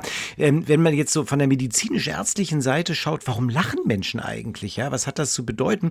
Und wahrscheinlich hat das sehr, sehr viel mit Deeskalation zu tun. Ne? Wenn ich einen fremden Menschen mir gegenüber habe und ich lache den an, dann spürt der gleich, äh, von mir droht eigentlich keine große Gefahr. Ähm, und dieses Deeskalieren im Laufe des Alltags, das machen wir gar nicht so häufig mehr. Ne? Wir sind ganz mhm. häufig am Eskalieren. Ja? Wir versuchen überall, wenn wir einkaufen gehen, wenn wir uns ja, durchs normale Leben bewegen, dann sind wir schon ja, so teilweise so das, ne? ja, so ein bisschen das Gesicht zur Faust geballt, mhm. ja. Und das wollen wir eigentlich gar nicht. Und deshalb denke ich auch, dass der stressbewältigende Faktor des Lachens auch sehr viel mit Deeskalation zu tun hat. Sind Sie Faschungs, Faschi, äh, Faschungs, äh, Faschings? Ich bin Faschung. Ich bin komplett Faschung. Faschung. Ja. vom Team Faschung. ich bin vom Team Faschung. Nein, nein, ich nicht, überhaupt nicht. Ja, ich nein. bin immer in der Schulzeit, ich komme ja aus ja. Berlin, in der Schulzeit immer als Cowboy gegangen. Ja, und ähm, als irgendwann dann mein Cowboy-Kostüm zerfetzt war und ich rausgewachsen bin, bin ich dann ganz toll als Gespenst gegangen. Ja, einfach einen Laken genommen über den Kopf und dann war gut. Aber meine Frau, die kommt aus Köln. Ja, und das heißt, da ist schon so eine gewisse Faschingskultur bei uns auch eingezogen. Ja, ähm, und ich habe es nie so richtig nachvollziehen können als Berliner, aber ich nehme jetzt gerne auch so Feiern natürlich mit. Ja. Mhm. Also für Sie ist sozusagen am Aschermittwoch morgen nicht Schluss. Naja, bei, bei mir steht natürlich die Fastenzeit jetzt im Vordergrund als Arzt, ja. Ähm, und das macht mir dann schon wieder so ein bisschen Sorge, ja, weil letztendlich ist ja jetzt Fastnacht, ja. Das heißt, wir müssen jetzt in die Fastenzeit gehen. Ähm, und das, da bin ich schon am Planen, ob ich da wieder so ein bisschen Saft fasten soll, aber wahrscheinlich entscheide ich mich dieses Mal doch eher fürs Lachen. Äh, genau, weil ich meine, Fasten macht ja wieder grillig, oder? Äh, ja, es, ist, es gibt ja das Fasten hoch, das kommt aber erst zwei Tage, nachdem man begonnen hat. Also die ersten zwei Tage ist relativ griesgrämig die Zeit dann unterwegs und ich, ich faste, das ist ja gar nicht unser Thema heute, ja, aber ich faste schon so zweimal im Jahr, aber ich mache es denn tatsächlich nicht nach Fastnacht. Na gut. Okay, dann lassen wir das an dieser Stelle mit dem Fasten und äh, gehen noch mal ganz kurz ein auf ähm, Lachen und Gesundheit im Umkehrschluss. Was passiert eigentlich, wenn äh, wir eigentlich nur ernst sind, alles schwer nehmen? Übersäuern wir dann? Oh, das ist ja auch ein tolles Thema, übersäuern, ja. Ähm, weil wir sind, man muss natürlich gucken, was übersäuert eigentlich. Unser pH-Wert, das heißt der Säurewert in unserem Körper, mhm. ist total eng reguliert. Das heißt, äh, wenn ich so ein bisschen sauer werde, auch stoffwechselmäßig sauer werde, dann atme ich dreimal ein bisschen tiefer und dann ist die Säure wieder weg. Also das heißt, äh, messbar ist die Blutübersäuerung nicht. Aber sauer werden kommt mhm. natürlich mhm. auch aus dem Volksmund heraus. Ja, das heißt, so ein bisschen muss auch was dran sein. Zumindest psychologisch übersäuern wir auf jeden Fall, wenn ich lange Zeit nicht ich lache. Und ich nehme mir super viel Lebensqualität weg und auch eine super Chance für den Stressabbau. Warum laufen wir dann aber so miesepetrig durch die Welt? Ach, was weiß ich, ich habe keine Ahnung. Was gibt's denn, ich frage das mal gleich in die Runde. Ja. Gibt's da so Ideen irgendwie, warum Frau wir Gundolf immer, also vielleicht. gefühlt zumindest miesepetriger werden? Ach, das, das weiß ich jetzt. Ich weiß, das weiß ich jetzt gar nicht, ob das allgemein so ist. Ich glaube, die Zeit ist einfach. Es ist, wir leben einfach in einer schwierigen Zeit gerade, glaube ich. Und es gibt einfach, äh, es drückt wahnsinnig viel auf die Seele und so wie wir, ne, weil die, äh, wie Sie am Anfang gesagt haben, wo Sie die Nachrichten gehört haben und sich dann gleich ne, so Sorgen gemacht haben. Und es ist ja, wenn man jetzt, wenn man die Nachrichten anmacht, es ist immer, es ist eigentlich immer, immer schrecklich. Es ist, es wird nicht gut und es wird immer, immer noch schlechter, hat man das Gefühl. Und ich glaube, das drückt sehr und äh, es ist einfach, es glaube ich, braucht im Moment sehr viel Kraft um, um nach vorne zu blicken, um das Gute noch zu sehen. Und das äh, ist, es fällt einfach, glaube ich, im Moment nicht so, nicht so leicht. Und jetzt, es tut aber, äh, es glaube ich, es tat noch nie so Not wie jetzt. Dass es eben, dass man, dass, dass wir eben den Blick, dass wir aufrecht nach vorne noch schauen und nicht die Hoffnung nicht aufgeben. Und deswegen bin ich sehr, ich persönlich sehr froh, dass äh, ich diesen, diese Arbeit machen kann als Clown, weil das, äh, weil da immer wieder eben gerade da, wo man es nicht vermutet, äh, einen immer, immer wieder das Leben anspringt und, äh, und, und einen richtig in den Arm nimmt. Und deswegen bin ich da sehr, sehr froh darüber, dass es diese, dass es, dass, dass ich das machen kann. Muss ich ganz ehrlich sagen. Ich bin da sehr, ähm, sehr froh, auch, auch mit Menschen zu arbeiten, eben bei diesen Humorseminaren mit Menschen zu arbeiten und ihnen in diesem, in diesem tristen Pflegealltag und in diesem Pflegenotstand und alles ist schrecklich und äh, nochmal aufzuzeigen, wo denn die Ressourcen liegen und wo die, wo die, wo, wo das, ähm, ja, wo das Gute noch ist. Das finde ich sehr schön. Und ich finde sehr spannend, ähm, wenn ich Ihnen, Frau Gundolf, zuhöre, ähm, dass das tatsächlich, es klingt ja auch ein bisschen nach Arbeit. Ne? Das heißt also, es Ja. ist schon etwas, wo man ausgebildet sein muss, ne? wo man auch gelernt haben muss, was man da tut. Es zeigt aber auch die Ernsthaftigkeit im Humor, was zunächst einmal ein bisschen paradox klingt. Ja? Dass ich sage, um zu lachen, das muss ich lernen, denn als Kinder mussten wir es nicht lernen. Wir haben Ja, so eben. häufig gelacht, ja, und wir fanden alles irgendwie komisch und trotzdem haben wir uns das im Laufe des Lebens irgendwie abgewöhnt, obwohl wir diese Kindheit eigentlich wieder zu uns zurückbringen sollten. Ich habe neulich mal Ja. eine Zeit lang ein Detox gemacht, aber jetzt nicht Detox im Sinne von einer Entsäuerung oder einer Entschlackungskur, sondern ein News Detox. Das heißt, ich habe einfach versucht, mich mal von Nachrichten fernzuhalten, weil ich gemerkt habe, mich als kleinen Menschen überfordert die Situation. Ich kann an dieser Situation momentan nichts ändern. Ich bin hoffnungslos ausgeliefert dem Ganzen, habe gesagt, ich schaffe es jetzt mal zwei Wochen lang nicht in die News zu schauen, nicht im Internet nachzuschauen nach Nachrichten. Und ich habe gemerkt, die Lebensqualität kam wieder zurück. Ich bin natürlich jetzt auch wieder in die Informationen reingegangen. Ich möchte wissen, was passiert. Aber dieses sich rausnehmen und zu sagen, ich drehe mich mal dem Freudvollen zu, das hat mir sehr gut getan. Ich, ich, ja, ich, denke, ich denke, wenn man immer diesen Stresssituationen ausgeliefert ist, wie Sie jetzt gerade sagten, Herr Dr. Legodat, über diese Nachrichten, wo man doch immer wieder so in, in so eine Angstspirale reinkommt, ohne dass man das vielleicht auch will, dann ist unser Körper unter Stress und dann fällt uns das ja eh schwerer zu lachen. Und die andere Seite vorhin dachte ich noch, äh, wo Sie die roten Nasen angesprochen haben, die Frau Maria Gundolf, wenn viele Menschen im im Jammern sind, in der Stresssituation drinstecken, steckt uns das natürlich genauso an wie ein Lachen. Und wenn prozentual mehr Menschen in dieser Stresssituation stecken, ist diese Ansteckung dieser äh, negativen Spirale natürlich genauso da. Und da können wir ja jeder persönlich für sich dagegen wirken und sagen, Mensch, da gibt's doch noch was. Ich kann doch die gute Laune mir selber regenerieren. Ich detoxe zum Beispiel Nachrichten oder umgebe mich mit irgendwelchen schönen Dingen, wo ich immer wieder so ins Lächeln komme, in die innere Freude. Und das würde uns helfen, so in der ganzen Gemeinschaft da so einen kleinen Umbruch voranzutreiben. Also meine Meinung. Ist schwierig, aber Ja. ich denke, so Aber- dieser Wille, auch diese Bereitschaft dazu, oh ja, ich will das, weil ich umgebe mich zum Beispiel gerne mit Menschen, die lachen, die mal so, ich bin auch so ein Typ, so, ich habe ganz schnell mal so eine ganz andere Assoziation zu einer Situation Mhm. und lach dann innerlich. Schon das allein hilft mir, aus einer Stresssituation rauszukommen. Ich muss das gar nicht jedem erzählen, aber für mich alleine ein anderes Bild zu sehen, wo ich drüber lachen kann Mhm. innerlich, ist natürlich auch so ein so ein biochemischer Prozess, der mir meine Glückshormone produzieren lässt im Körper. Dann, aber dann können wir doch gleich mal über das Thema reden. Also haben wir ja gerade gemacht. Also wir verlernen das Lachen. Kann man das Lachen wieder äh, lernen oder wieder trainieren? Also uns hat ja die Hörerin Eveline Wilde geschrieben. Ähm, dass man Lachen nicht lernen kann. Entweder man hat Humor oder man hat ihn nicht. Und wenn man als Kind sich nicht kringeln kann, dann kann man das später auch nicht. Was Hänschen nicht lernt, lernt Hansen immer mehr. Hm. Lege Ist ein Veto ein. Ja, ja bitte. Ja, genau. Bin ich dabei. Ich so. bin auch dabei. Oh Gott, ja, also drei, ach, drei Veto. Na gut, okay. Das ist schon, dann äh, fangen wir. Ja. Äh, wir fangen ja. erstmal bei Frau Gundolf, würde ich sagen, an. Und dann bei, zu Herrn, gehen wir zu Herrn Lekutat und dann zu Ihnen, Frau Einhorn, weil Sie muss ich noch löchern heute. äh, Frau Gundolf, bitte.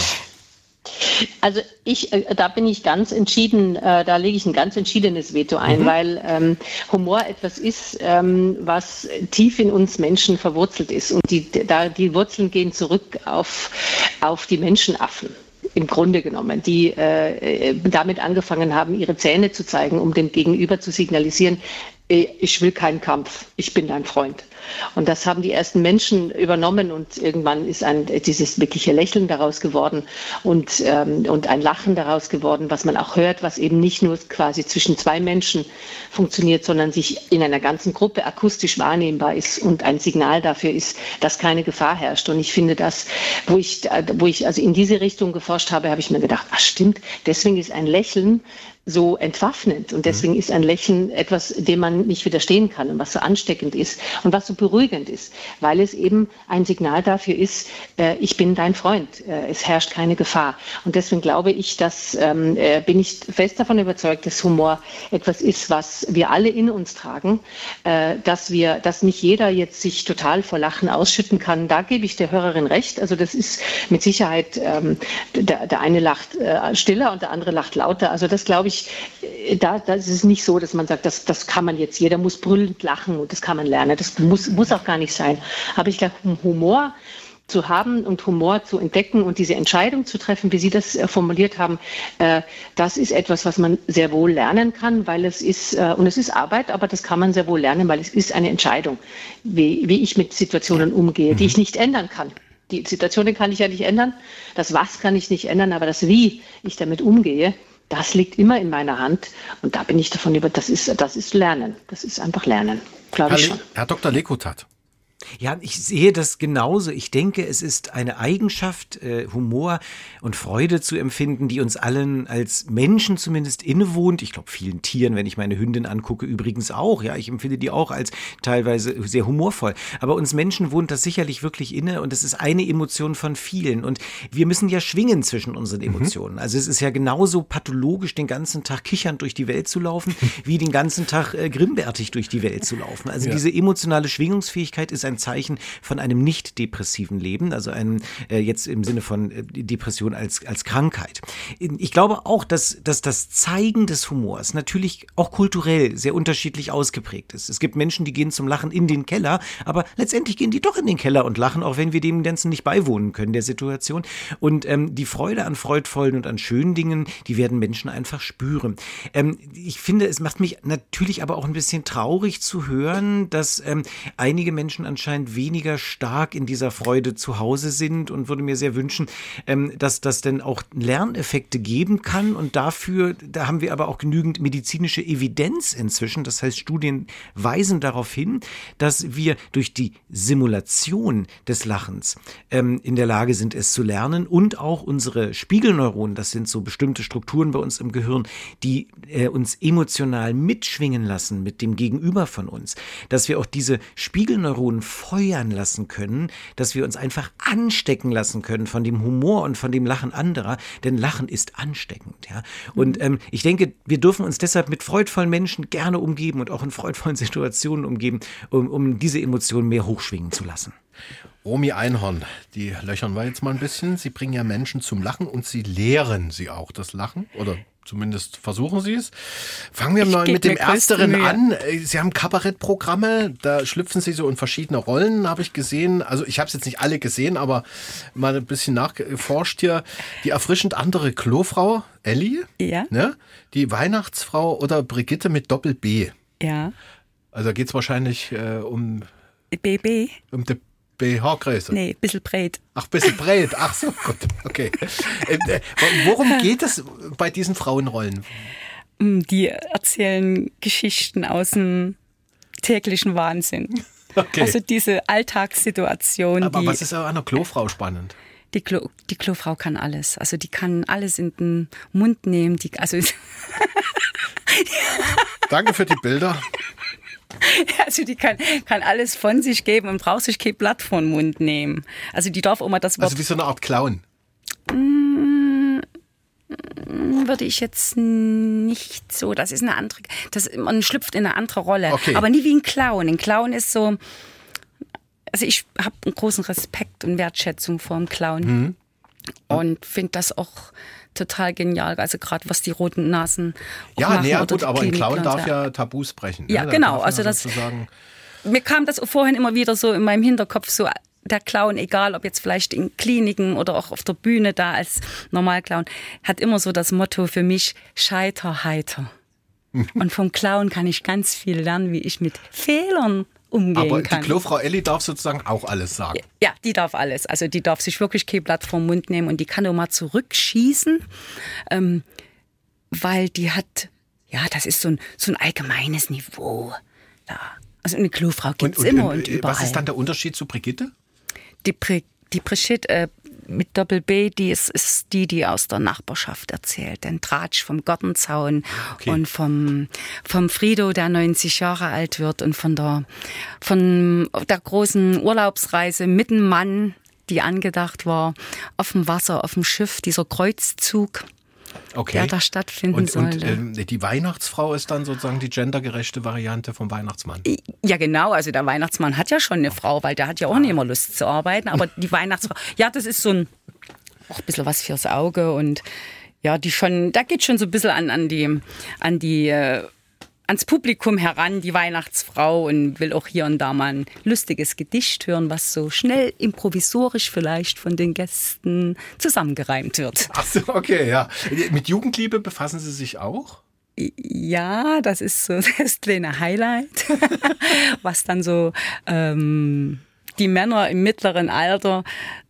Da komme ich so, ins Spiel. Mhm. Ja, so, so kurz zum Nachdenken bringt kenne ich die doch von früher oder habe ich oh, was oh, verpasst? Oh. Und Pisa spielt bei ihm noch eine Rolle, die kleinen Intelligenzbolzen. Da kriegen es wahrscheinlich dann Schüler, Lehrer und Eltern ab. Oder? Ja, ja, so die kleine Achtjährige, die auch von ihrem Familienleben zu Hause erzählt und von ihrer ersten Freundschaft mit Uli. Und ja, und die Mutti hat halt immer recht und Mhm. Papa ist der Schlauste, den es gibt. Und, und die ist genau. so total von sich überzeugt und naiv und die hat Wissen, was die Welt nie braucht. Wann haben Sie gemerkt, dass Sie Kabarett machen müssen? Oder ist das Kabarett oder eher Comedy? Ich würde Comedy sagen, Comedy. weil Kabarett ist ja schon so ein bisschen mit politischem Einfluss, so denke ich so. Ne? Also schon also ein bisschen anders. Comedy. Mhm. Comedy. Die Silberhochzeit meiner Eltern waren der Auslöser, weil ich habe gedacht, ich müsste so mal die Gäste etwas unterhalten und meine Eltern überraschen. Und da ist die Klofrau geboren. Ah, okay.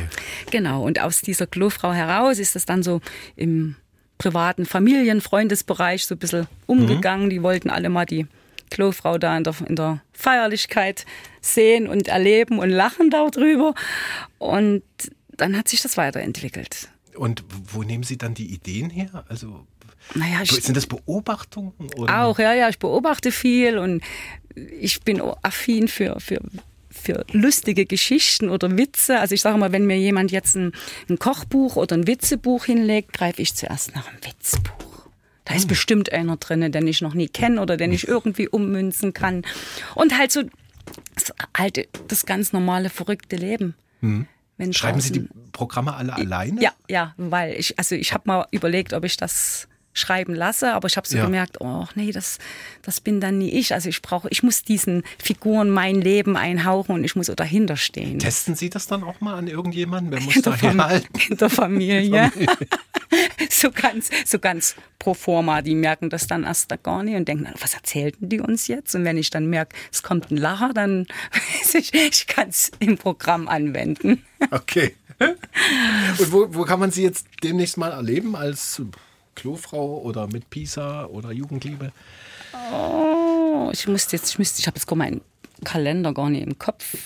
Also Dann machen wir mal www.romieinhorn.de, da steht es, glaube ich, drauf, ne? zum Teil, zum Teil und am besten anfragen. Anfragen. Gut, auch über die Seite. Genau, So. über die Seite. Und dann haben Sie sich irgendwann mal gesagt, äh, jetzt muss ich den Humor weitertragen und ähm, Ach, das war nicht mal ich. den Menschen auch mal das Lachen lehren. Genau, also das ging dann weiter, dass ich dann irgendwann mal überlegt habe, hm, ich habe jetzt keine Ausbildung, also das ist ein absolutes Talent wahrscheinlich, was da in mir geschlummert ist und raus wollte. Das ist keine künstlerische. kann, ich konnte schon immer aber so, die Menschen über mich zum Lachen bringen. Also das war schon in die Wiege gelegt wahrscheinlich. Ke- Keine Ahnung, was meine Eltern damals veranstaltet haben, aber es hat funktioniert.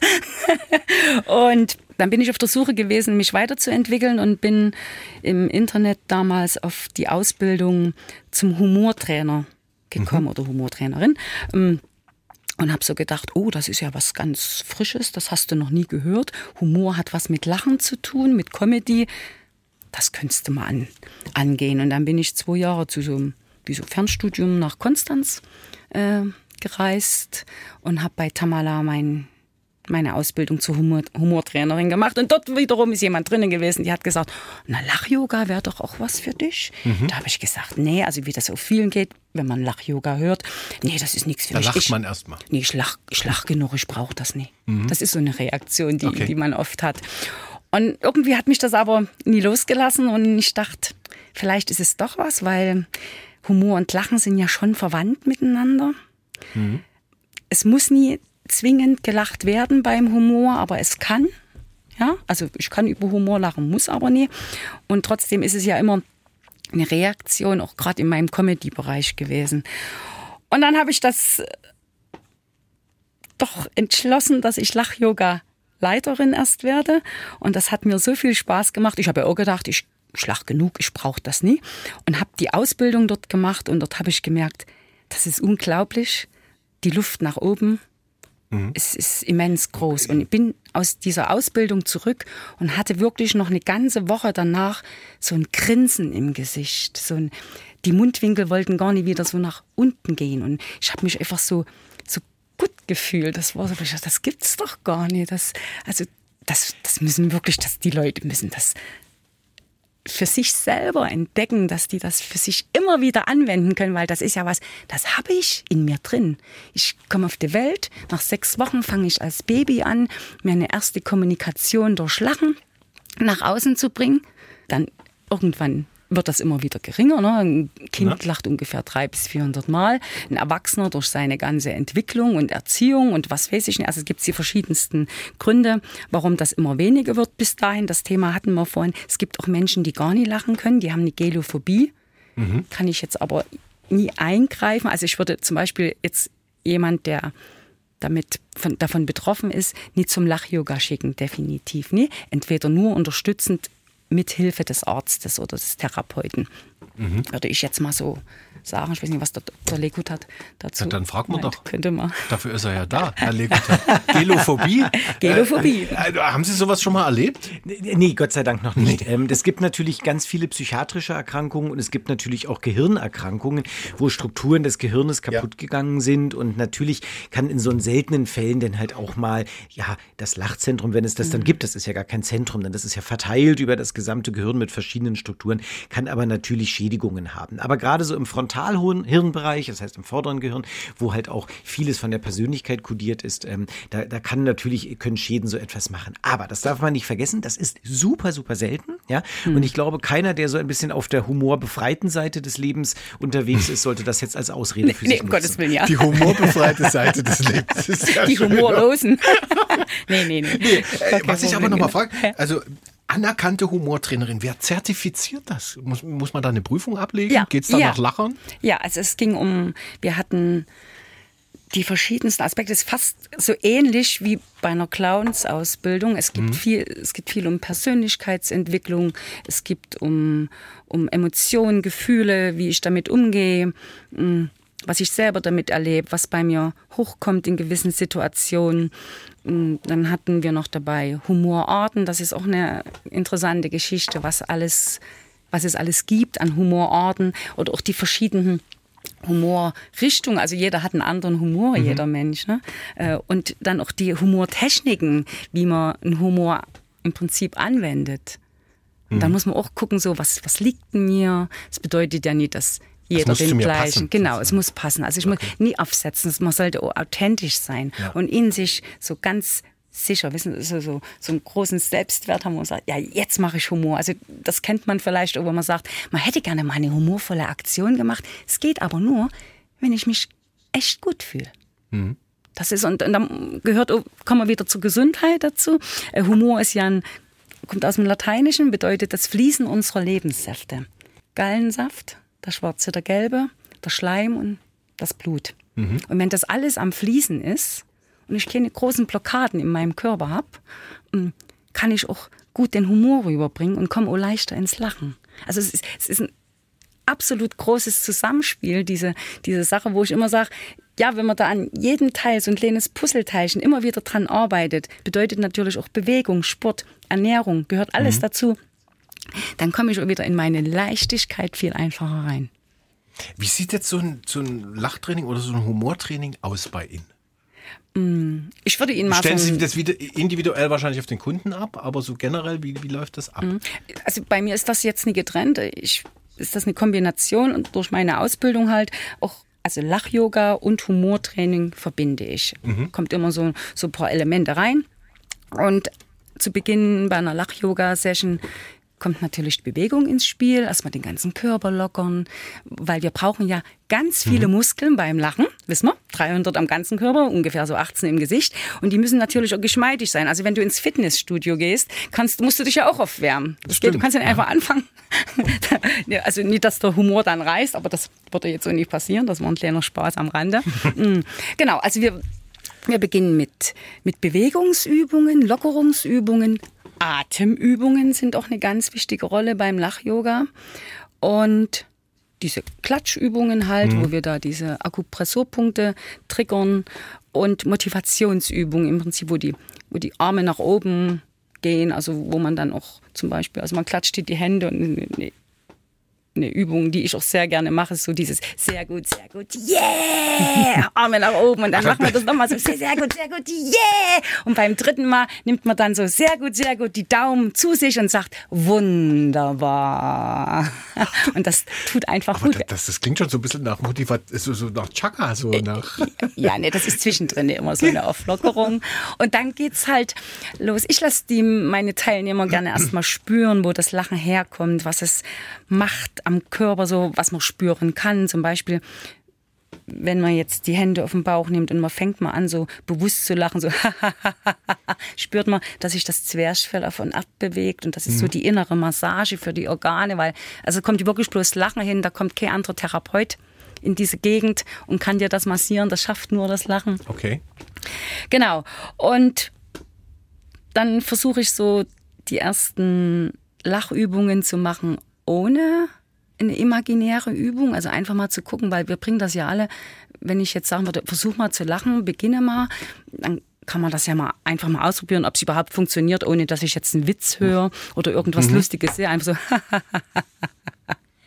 ich denke mal, das bringt so, ja, mindestens 90 Prozent der Bevölkerung schafft das. Und dann steigere ich das und dann fange ich an, diese imaginären Lachübungen einzubinden, gerade wie das äh, die Lachcreme oder ich hatte jetzt mal bin zum Geburtstag gewesen und die Kinder hatte ein Kind da so ein Glas mit einem Teenager mit einem Faultier drauf und ich sagte so, wollen wir mal das Faultierlachen machen? Haben die mich ange also Teenager nur und ich habe so gesagt, wie geht denn das? Sagen die so, ha, ha. ha. Und das war also so das war jetzt nicht nicht viel, was ich dazu benötigt habe, damit die ins Lachen gekommen sind. Und wirklich, das sind so bei dreien sind dann die Tränen gerollt vor Lachen. Das, das war aber schon Teenager sind ja ein bisschen schwierig. Ja, ja, ja, ja, genau. Also das ist schnell in die peinliche Ecke, ne? Das ist also man braucht schon so ein Fingerspitzengefühl, ja. das, das zu wissen und zu sehen, wie der gegen, wie dein Gegenüber reagiert. Das ist ja bei den Clowns genauso, diese, diese wertvolle Arbeit, da dieses Fingerspitzengefühl zu haben. Was kann ich? Also ich kann, ich sage immer, ich bin in meinem Comedy-Bereich, kann immer mal schief gehen, wenn ich irgendwas erzähle, eine Pointe. Mhm. Aber ich kann zum Beispiel, also ich kann mal so in den Fettnapf hüpfen aber ich kann mal in die Fritteuse springen. Und damit muss ich aber dann umgehen können. Ja, das ist wieder okay, das, ja. über mich selber lachen zu genau. können. Aber noch eine Frage zu dem, mhm. zu dem Lachtraining und dem Lachyoga. Wer bucht das? Sind das Privatpersonen? Sind das eher Unternehmen oder? Verschieden. Das, also Pflegebereich ist ein großer. Auch, ja? Großer Bereich, ja, die das für sich gerne in Anspruch nehmen. Ich denke mal, das ist bei denen auch wichtig in der, in der Pflege. Und ansonsten kommen jetzt immer mehr auch andere Unternehmen dahin, wo die sagen, es ist teambildend, ne? also immer miteinander gelacht. Äh, ist wie so ein Schmiermittel auch. Also wir, wir haben, mhm. wissen genau, gemeinsam arbeiten wir wieder an was. Ne? Und wenn wir einmal gemeinsam miteinander gelacht haben, dann gibt uns das so Energie für neue Ziele und für neue Ideen. Mhm. So, und ich muss da jetzt mal ein bisschen Medi ich jetzt. muss da mal so ein bisschen medizinische Werbung fürs Lach-Yoga noch machen, ja, weil gern, mir, mir brennt das ja unter den Nägeln. Und man fragt, wer bucht das eigentlich? Ja? ja. Ähm, wir, können, wir können eigentlich eine ganz gute Parallele mal ziehen, kurz zum autogenen Training. Das ist ja etwas, was wir alle irgendwie kennen. Das kann man in Kurkliniken lernen und so weiter. Und wenn jemand jetzt total gestresst ist, dann geht er teilweise zum Arzt und dann sagt der Arzt, mach mal autogenes Training. Ja, wie mache ich das? Ja, stell dir vor, der rechte Arm ist schwer, er ist schwer, er ist schwer. Äh, und dann bist du danach ruhig. Und das kann der Patient versuchen, aber meistens wird der Arm nicht schwer. Weil in diesen Situationen, wo man gestresst ist, es nämlich eigentlich zu spät ist, das zu lernen. Man mhm. muss das eigentlich in den Ruhezeiten lernen, wo man eh gechillt und entspannt ist. Ja? Dann kann ich autogenes Training gut trainieren und nehme das dann aber mit ins Leben zu den gestressten Zeiten. Und genau das ist analog auch fürs Lach-Yoga. Ähm, das heißt, zu beginnen, wenn irgendwie der Humor schon fast flöten ist, das geht auch, aber das ist schwierig. Ähm, mhm. Ich propagiere eher, dass man sagt, auch als humorvoller und lustiger Mensch, wo es einem gut geht, da sollte man auch schon mal ins Lach-Yoga gehen, um das Ganze tatsächlich zu institutionalisieren und eine gewisse Automatik in das Leben zu bekommen, damit ich es dann abgreifen kann in den Momenten, wo es mir nicht mehr gut geht. Sehr gut. Können Sie das verordnen, Lach-Yoga? Oder ja, ist das keine Kassenleistung? Das ist keine Kassenleistung, Noch ja, nicht. aber es lohnt sich tatsächlich, das zu machen, ja. Und ich meine ganz ehrlich, so groß glaube ich ist die Rechnung nicht. Da kann man dann auch drüber lachen. Okay. Nee, das stimmt, ja. Wir müssen jetzt, wir müssen noch mal ähm, einen kleinen Schlenker machen, weil die Zeit rennt uns davon etwas. Ähm, ich wollte noch mal auf die aktuelle Situation ein bisschen kommen. Krieg, Klimawandel, Inflation. Ähm, hilft da Lachen auch gegen diese Ängste, die jetzt überall aufkommen, beziehungsweise sogar auch geschürt werden? Ja, ich denke, das ist, unter, ist unterstützend, definitiv. Es wurde in vielen früheren Krisen, gab es immer so Gruppen, die miteinander gelacht haben. Also das kann man auch im Internet nachvollziehen und recherchieren.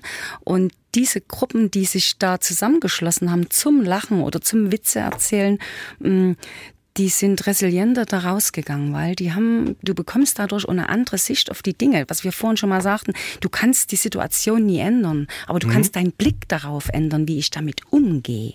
Und wenn ich mit, damit lockerer umgehe, erreicht mich natürlich natürlich dann eine Leichtigkeit. Da fällt wie so ein Rucksack von mir ab. Und das kommt auch davon, wenn ich lache, kann ich nie grübeln. Ich kann vielleicht denken, mhm. dass ich jetzt lachen muss oder das ist jetzt komisch oder so. Aber ich kann nie grübeln. Das setzt das im Gehirn. Setzt Aber das muss man auf, nicht auch manchmal grübeln, damit man aus so, so einer Situation auch äh, das Beste machen kann? Kann man dann Dinge, über die man so lacht, äh, auch wieder ernst nehmen, um sich da rauszuarbeiten? Ja, ja. Also man bekommt durch den Blick, durch einen anderen Blick auf diese Situation, ne, eröffnen sich für mich dann auf einmal neue Lösungswege. Mhm. Und das finde ich also genial. Und wenn man das immer wieder trainiert, ist das so wie mit unseren Gedanken. Wenn ich immer wieder die gleichen Gedanken denke, immer wieder gleich grübel, bleibe ich auf dieser Autobahn. Mhm. Wenn ich aber jetzt anfange, was zu verändern, wenn ich sage, Mensch, ich habe jetzt das Lachen an der Hand und ich werbe jetzt fürs Lachen, fürs Lach-Yoga, ganz logisch. Äh, ich kann das damit ähm, verändern, meine Autobahn verändern, meinen ja. Weg verändern. Warum soll ich das nie nutzen? Das ist nichts, was mir letztendlich irgendjemand verschreiben muss. Ich muss es vielleicht mal gemacht haben oder, oder aus, in so einem Kurs, an einem Kurs teilgenommen haben. Muss man. Also kann man, muss man nicht. Also, weil wir können alle selber lachen. Wir haben's, wir haben dieses Handwerkszeug in uns. Und dann kann sich für mich natürlich auch viel verändern. Also ich habe auch gemerkt, es verändert sich auch der Blick auf die Dinge allgemein. Also wenn ich irgendwas sehe, habe ich immer noch so eine zweite Assoziation, die in mir so den, den Schalk weckt. Mhm. Was ich vorhin schon mal sagte. Ne? Ja. Das muss ich gar niemandem mitteilen, aber für mich alleine, mir tut das schon gut. Und das kann man lernen. Das kann man lernen. Man fängt dann auch an, mit sich mit anderen Dingen zu umgeben. Also ich habe zum Beispiel, ich habe eine, eine Smiley-Tasse zu Hause. Und wenn es mal ich jetzt mal denke, oh Gott, was brauche ich heute? Ich brauche heute mal ein Lächeln dann hole ich mir halt die Smiley-Tasse und dann kann das ich das. So einfache Dinge, ne? Ja, eben, so kleine Sachen. Vielleicht hat auch äh, Maria Gundolf noch ein paar Tipps, die er vorhin gesagt hat, äh, Krankenhäuser sind Krisengebiete. Ähm, vielleicht ein paar Tipps, wie man sozusagen mit Humor in so Krisensituationen auch umgehen kann. Also für mich ist es wichtig, äh, dass, äh, dass ich erstmal ähm, also ich erstmal schaue, wie geht es mir denn eigentlich? Also ganz oft äh, verlernen wir, und das merke ich jetzt auch, merken wir auch, wenn wir mit, mit Pflegepersonal arbeiten, äh, dass, dass die Menschen also sich selbst wenig Achtsamkeit schenken und gar nicht spüren, wenn es ihnen schlecht geht oder was sie ärgert oder was sie stört oder das einfach in Kauf nehmen und sagen, ja, so ist das eben. Und für mich ist es wichtig, erstmal zu spüren, äh, Dinge, die mich treffen, Dinge, die mich äh, ärgern, die mich, also erstmal das zu, zu festzustellen sozusagen. Und, ähm, und dann kann ich sozusagen einen Schritt zurückgehen und sagen, okay, und wie gehe ich jetzt damit um? Aber damit beginnt das für mich. Also diese vielgerühmte Achtsamkeit, äh, die ja sehr viel strapaziert ist. Aber ich finde wirklich, das ist etwas, was, ähm, was äh, einfach eine Grundbedingung für den Humor äh, ist, damit Humor passieren kann. Weil wenn wir als Clowns ins Krankenhaus gehen, dann ist es ja auch nicht so, dass wir, dass wir sagen, wir, wir wenden jetzt Humor an. So, sondern wir schaffen als Clowns mit unserer Haltung, wie wir da hingehen, die Voraussetzungen, dass Humor passieren kann. Weil wir in Verbindung gehen mit Menschen, weil wir Menschen in die Augen gucken, zum Beispiel und nicht ähm, und immer gucken auch, äh, ist das, was ich gerade tue, kommt das an? Empfange ich ein Signal von meinem Gegenüber, dass das auch ankommt, dass das adäquat ist oder ist es vielleicht zu viel, um damit umgehen zu können? Das heißt, immer offen zu bleiben. Und das ist für mich etwas, ähm, was für mich unabdingbar ist, gerade in Zeiten, wenn es so schwer ist, dass mhm. ich immer auf den Blick auch auf mich selber lenke und gucke, wie geht's mir denn eigentlich damit? Und dann aktiv damit umgehe. Weil sonst überschwemmt einen das so oft, diese, diese Angst und diese Sorgen. Und wenn ich mich einfach mal hinsetze und sage, okay, was ist es denn jetzt eigentlich? Und innehalte, dieses Innehalten und dieses, was wir Clowns ja auch tun, dieses einfach nur gucken. Einfach nur gucken, was ist denn da eigentlich? Und auch aufnehmen und gucken, was macht denn das mit uns? Also beweglich zu sein, flexibel zu sein und das, was äh, Sie äh, äh, vorhin gesagt haben mit dem Schwingen, Herr Dr. Lekutat, das ist immer zu schwingen, immer nicht, nicht starr zu sein in seinen Urteilen und in seiner Bewertung, sondern immer flexibel zu sein, immer lebendig zu bleiben. Und das ist für mich etwas, was, äh, was, was einen schon ganz krisenfest machen kann, mhm. finde ich. Jetzt noch mal zum Abschluss so eine Frage, ein bisschen philosophisch. Gibt es Grenzen des Humors? Gibt es Dinge, über die man nicht lacht oder nicht lachen sollte? Fragen wir mal Frau Einhorn als Humormaster. Hm, ich denke, das ist eine individuelle, persönliche Angelegenheit. Das ist wieder, wie ich mit Humor. Muss das, muss das jeder für sich entscheiden? Oder aber wie komme ich an die Entscheidung des anderen ran? Mm. Da, dazu muss ich ja Grenzen ja, ich austesten. Ich glaube tatsächlich, dass das Lachen über jemanden, äh, über einen anderen, das heißt, ich lache über den mhm. Menschen, dass das mhm. eine Grenze ist, die man nicht gefahrlos überschreiten kann. Ähm, ich lache mit einem Menschen. Das ist eine Grenze, die wir gemeinsam äh, betreten ja. können. Das heißt, das ist etwas, das mit äh, liebevoll miteinander lachen, sich gegenseitig an die Hand nehmen und zu schauen, was gibt es für einen Humor in dieser Situation. Das ist etwas, das ist schön, das ist wundervoll. Dann kann Humor passieren. Ähm, wenn ich allerdings jemanden anderen anderen ähm, nur als Projektionsfläche sehe und über ihn lache, dann wird es sehr, sehr schwierig. Weil, wie ähm, eben schon Frau Gundolf sagte, dieses Achtsamkeitsthema, was mhm. sehr überstrapaziert ist, ist aber ein ganz wesentlicher Bestandteil des Humors, ja. Weil wir äh, einfach sagen, wir sind nicht unsere Gedanken in diesem Moment und ähm, ähm, wir sind, wir lassen den Humor einfach zu und wir mhm. lassen ihn geschehen. Also sozusagen die Schadenfreude, ne? wenn jemandem was passiert und man gönnt ihm das und lacht dann darüber. Ja, das geht gar nicht. Außer derjenige würde, wenn ihm was passiert, das uns signalisieren, dass wir drüber lachen dürfen mit ihm. Aber das ist wieder das gemeinsame ja, Lachen, gesagt, was das muss ich man erst austesten. Ne? Ja, mhm. ja, das ist entweder ja, man ist muss es austesten. Hm. Und man muss aber eben auch offen sein für das, was da zurückkommt. Das ist eben dieses, ne? wie, wie offen bin ich für die Signale, die Signale zu empfangen und auf welcher, auf welcher Höhe begegne ich dem anderen Menschen. Und wenn ich dem anderen Menschen auf Augenhöhe begegne, das heißt, mich eben nicht über ihn stelle, dann äh, kann das passieren. Und dann kann ich auch, ich kann auch als Clown irgendwo reingehen und einen, oder nicht nur als Clown, das, das, äh, ich kann einen Scherz machen und er geht total daneben und dann muss ich damit umgehen. Dann gehe ich damit um mit diesem Flop. Mhm. Genau, dann musst du das, ja, dann, ja, dann ist das da und dann musst du das wieder nehmen und für genau. dich, genau entschärfen. Dann kann ich sagen, okay, ich komme noch mal rein. Wir fangen noch mal an einfach jetzt. Mhm. Gehen noch mal raus und kommen noch mal rein. Mhm. So und dann ist es schon, dann ist es schon. Das, das Wesentliche ist für mich einfach beim Humor, wenn, wenn solche Fehler unter Anführungs, äh, mhm. Anführungszeichen passieren, dass ich als Mensch damit umgehe, mhm. weil Menschen machen Fehler. Und das ist das, wo ich, wo die für mich die heilsame Wirkung des Humors liegt, dass ich mit meinen Fehlern liebevoll umgehen kann und mhm. sagen kann, das war jetzt aber ein schöner Fehler. Wenn ich zum Beispiel äh, Teilnehmer von meinen Humorseminaren kriegen Fehlermedaillen verliehen, wenn sie besonders schöne Fehler machen, wo wir alle wahnsinnig uns unterhalten und viel lernen können, dann kriegen die Medaillen. Wir feiern das richtig. Und es ist sehr, sehr wohltuend, weil wir in einer Gesellschaft leben, wo, wo alle glauben, sie müssen immer alles richtig machen mhm, und funktionieren und effektiv sein ja. und leisten. Und das ist so wahnsinnig, das ist so eine große Bürde. Und zu sagen, nee, ich kann Fehler machen und es ist schön, es gehört zum Menschsein dazu. Mhm. Das ist eine ganz, ganz große Erleichterung, finde ich. Mhm. Aber ich habe bei dem Autoren und äh, Coach Christian Thiele gelesen, der meint, äh, es gehört das Risiko dazu beim Witz, dass man auch mal Gefühle verletzt. Ist das so? Also jetzt ja, das äh, aus kann, Ihrer Erfahrung kann, als Comedian. Das kann immer passieren. Also man kann manchmal ohne Situation mhm. falsch einschätzen. Also das ist aber damit musst du, wie, wie gesagt, dann musst du mit dieser Situation auch wieder umgehen können und das Beste draus machen. Hm. Wieder in die Wertschätzung ja, das ja das reingehen. Das ist, das ist schon, das ist wirklich so ein, so heikles Thema. Fingerspitzengefühl, Finger. aber auch interessant, weil das ist, es ist spannend, weil dadurch lernt man auch das Leben kennen. Und du weißt nie. Und das ist ja das Risiko des Lebens, ja. ja. nicht nur des Lachens gemeinsam oder des Humors, dass wir andere Leute verletzen. Wir verletzen andere Menschen. Ja. Das ist so, das bleibt nicht aus im Umgang miteinander. Und wenn wir sagen, gemeinsam lachen ist wie ein Tanz mhm. miteinander, dann müssen wir aufeinander achten und gucken, dass der andere mittanzen möchte. Und wenn der mhm. andere mal kurz anders tanzt, dann ist das halt so. Aber das darf halt nicht dauerhaft passieren. Also wir können nicht dauerhaft aneinander vorbeitanzen. Aber das, denke ich, ist ein großes Lebensproblem oder äh, die Aufgabe im Leben und darauf kann uns der Humor durchaus auch vorbereiten. Ja. Frau Gundorf, Sie hatten noch angehoben? Nee, ich, hab, äh, ich, äh, ich nicke so vor mich hin. Ach so, Sie nicken vor sich Alles hin. Alles gut. Gut, okay. Dann können Alles Sie jetzt weiter wunderbar. nicken, weil wir sind jetzt wunderbar. leider am Ende angelangt unserer Sendung, aber ich sehe schon, es könnte noch weitergehen.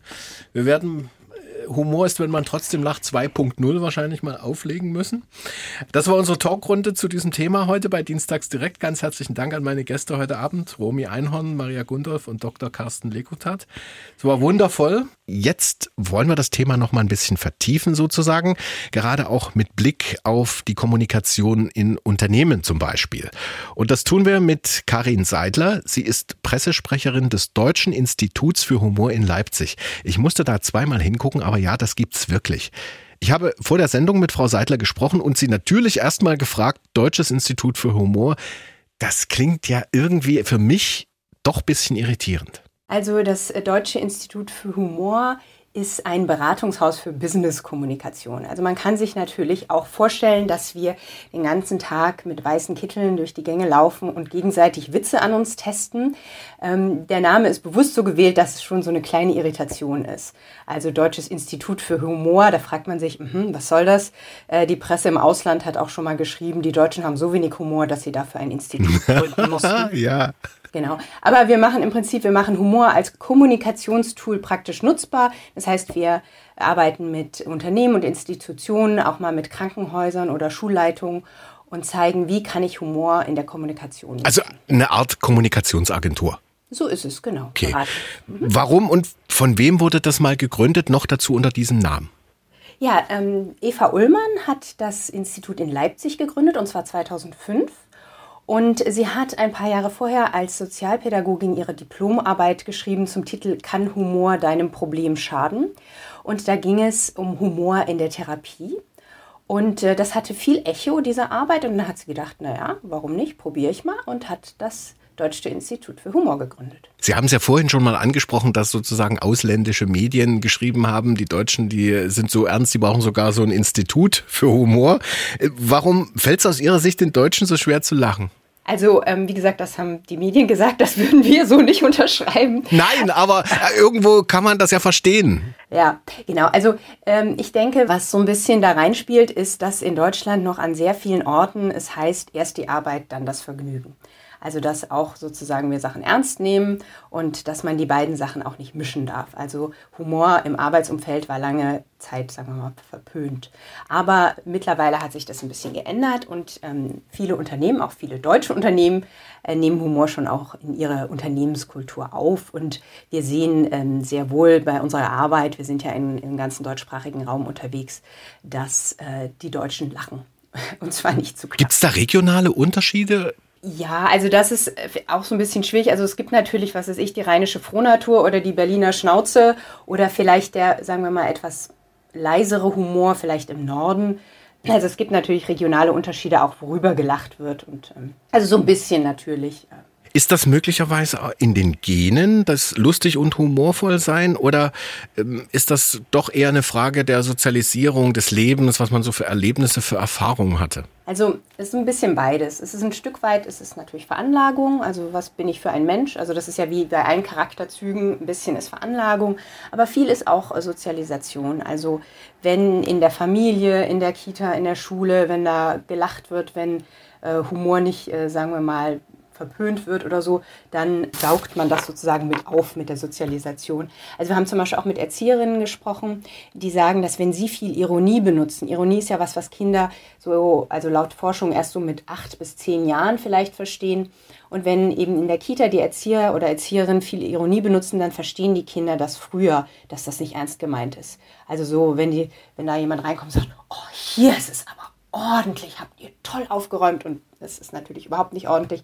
Genau. Und äh, das ist sozusagen auch so ein bisschen eine Art Training, wenn man so will. Ähm, die, also je nachdem, wie viel äh, Humor oder was für Humor man erfährt. Also dort beginnt das schon mit äh, Humor in der Kommunikation. Gewissermaßen, ja. Wir haben ja darüber gesprochen, Sie sind eine Kommunikationsagentur. Wie wichtig ist eigentlich das Lachen in der Kommunikation? Bei den Kindern haben wir es ja jetzt schon angedeutet. Wie ist das im Erwachsenenleben, meinetwegen im Berufsalltag? Also ich würde da nochmal einen kleinen Unterschied zwischen Lachen und Humor machen. Also Lachen an sich ist jetzt natürlich nicht unbedingt essentiell für die Kommunikation. Auch Humor muss es in dem Sinne nicht sein, aber er hilft. Also Humor, insbesondere sozialer, wertschätzender Humor, der kann die Kommunikation erleichtern, der ist so eine Art soziales Schmiermittel. Das heißt, ähm, es gibt natürlich auch unterschiedliche Arten von Humor, auch damit beschäftigen wir uns. Und der, der soziale, der, sagen wir mal, freundliche Humor, also nicht der, der sich über jemand anderen lustig macht, der kann die Kommunikation sehr erleichtern. Äh, ich kann Ihnen da mal zum Beispiel ein kleines Beispiel aus dem Unternehmensalltag geben. Zum Beispiel ein Auditor, der also in ein Unternehmen kommt und alle sind schon, äh, wir wollen das jetzt hier nicht. Und dann hat er sich eine Sonnenbrille angezogen und die Körperhaltung so eines Oberpolizisten angenommen und stolziert da rein und sagt, Sie hatten gehofft, Sie kommen an mir vorbei. Ich muss Sie leider enttäuschen, der schreckliche Tag des Audits ist gekommen. und damit ist also erstmal ein bisschen, also er hat sich selbst auf die Schippe genommen, ist, ist ein bisschen raus, das ne? Eis gebrochen, genau. Mhm. Und dann können eine, alle einmal lachen, alle einmal durchatmen und dann kann man an die Arbeit gehen.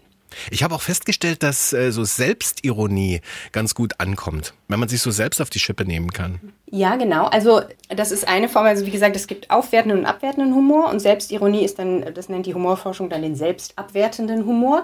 Das ist in der Tat manchmal ganz gut. Man sollte allerdings darauf achten, dass man nicht nur diesen, ähm, diese Art von Humor macht. Weil ja, aber er hilft so in manchen Situationen, ne? Absolut, ja. Also zum Beispiel, äh, wenn man Chef oder Chefin ist, kann es ganz gut sein, wenn man sich auch mal selbst auf die Schippe nimmt und sozusagen sich, äh, sich auch mal erlaubt, dass die anderen über einen lachen. Das ist ja auch nicht so einfach.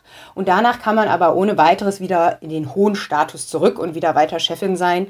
Aber das stimmt auf jeden Fall. Also wenn man sich ähm, auch mal selbst auf die Schippe nimmt, dann, dann kann das ganz gut ankommen. Zum Beispiel eine Rednerin, die einen Vortrag hält und bei dem Weg auf die Bühne stolpert, die kann sozusagen, da gibt es äh, zwei Arten, man kann sich entweder aufwerten oder abwerten.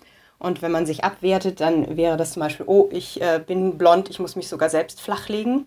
Also das ist natürlich sehr abwertend. Aber man, sie könnte sich auch selbst äh, aufwerten mit diesem Missgeschick. So, na, da waren Sie jetzt aber erstaunt, äh, dann warten Sie mal auf meinen Abgang, was ich da für Sie vorbereitet habe. Karin Seidler, die Sprecherin beim Deutschen Institut für Humor in Leipzig, hier beim Podcast Dienstags direkt von MDR Sachsen.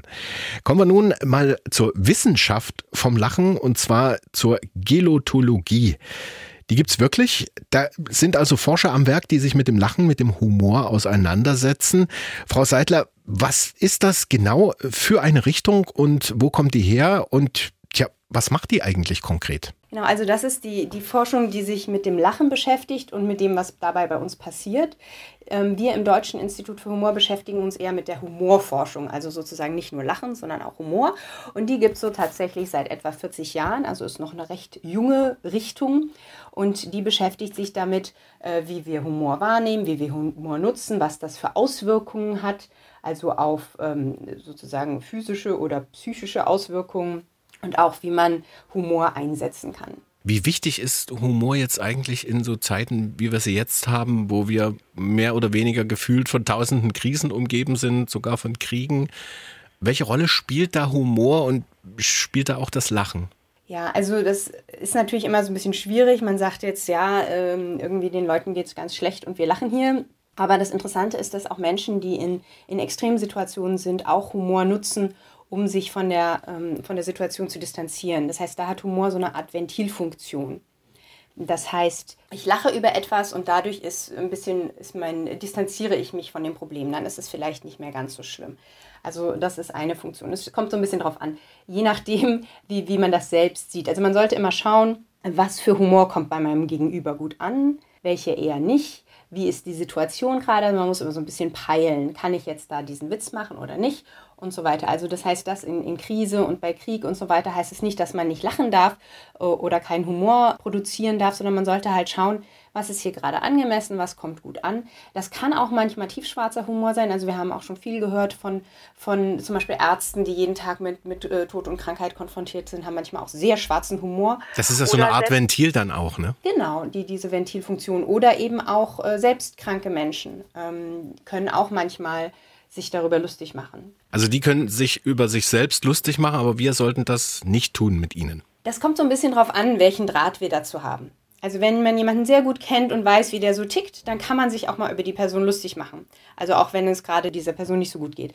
Aber wenn man, wenn man meint, ah, das kommt jetzt vielleicht nicht so an, dann sollte man vielleicht eher ein, ja, eine freundlichere äh, Variante des Humors nehmen. Also es gibt zum Beispiel, Emily McDowell heißt sie, die hat, war, hatte selbst eine Krebskrankheit und die hat sich aufgeregt über diese Karten, die man immer bekommt. Also sozusagen diese gute Besserungskarten, die so nichts sagen. ja, und deswegen ja, ja. hat sie sich selber welche ausgedacht. Und zum Beispiel steht dann irgendwie drauf, bitte lass mich der nächsten Person, die sagt, dass alles aus einem guten Grund passiert, sofort eine runterhauen. Oder wenn das Gottes Plan ist, dann ist Gott ein ziemlich schlechter Planer. Also solche Sachen. Ähm, das heißt, die hat das sozusagen, äh, das ist ein bisschen, sagen wir, sozialere Art, äh, damit umzugehen. Gleiches gilt dann auch, sagen wir mal, für Minderheiten aller Art. Genau, auch da sollte man sozusagen ein bisschen schauen. Das heißt jetzt äh, nicht, dass man nicht über Minderheiten keine Witze machen sollte, aber man sollte so ein bisschen schauen. Es gibt ja auch, wie gesagt, so ein bisschen aufwertenden Humor oder ähm, wenn die selber über sich Witze machen, dann ist es ja auch gleich eine ganz andere Ebene.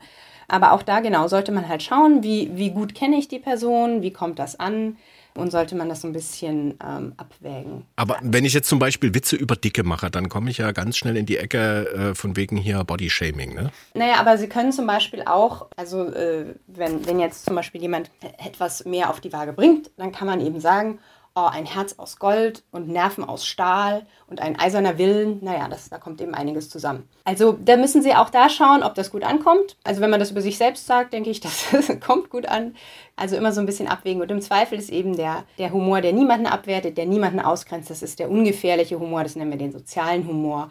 Und das ist eigentlich immer die sichere Bank. Also machen Sie irgendwie einen Witz übers Wetter oder über die Einrichtungen und nicht über Menschen, dann sind Sie es sei denn, ich kenne sie dann gut und weiß, wie die ticken und äh, weiß, die nehmen mir das nicht übel. Genau, oder was man auch als sozusagen über Menschen machen kann, man kann übertriebene Komplimente machen. Also zum Beispiel der Kollegin sagen, du, also ohne dich hier, der Laden würde überhaupt nicht laufen, du bist absolut unsere Heldin. Genau, ohne dich würde alles untergehen. Also wenn man äh, jemanden zum, zum Helden macht, sozusagen mit einem übertriebenen Kompliment. Das geht natürlich auch. Jetzt gibt es ja gefühlt auch Menschen, die gehen zum Lachen im Keller, wie man so schön sagt. Mhm. Ähm, kann man Lachen eigentlich lernen? Und wie, wie sieht sowas aus? Ja, also jeder Mensch hat Humor, nur halt vielleicht nicht meinen, sage ich mal. Ja? Das heißt, wir haben alle unterschiedliche Arten von Humor und das ist ja auch gut so, ist eine schöne Vielfalt.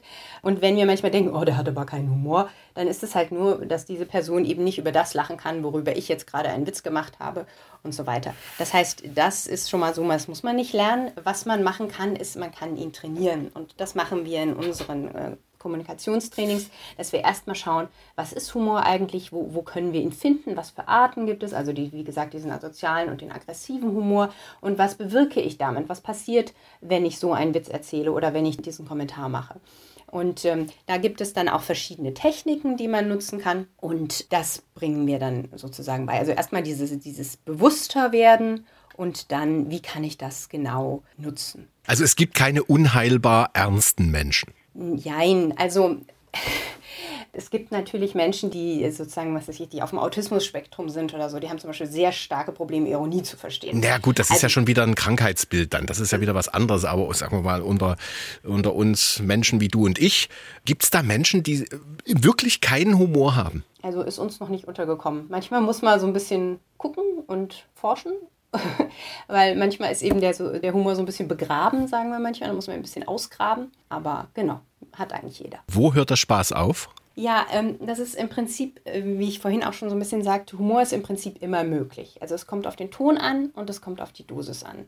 Also man kann zum Beispiel auch auf einer Beerdigung lachen, wenn man sich an, an die lustigen Macken des Verstorbenen oder der Verstorbenen erinnert. Es kommt wirklich auf die Situationen und auf die Menschen. Ich hatte ja vorhin auch die Karten von Emily McDowell äh, erwähnt.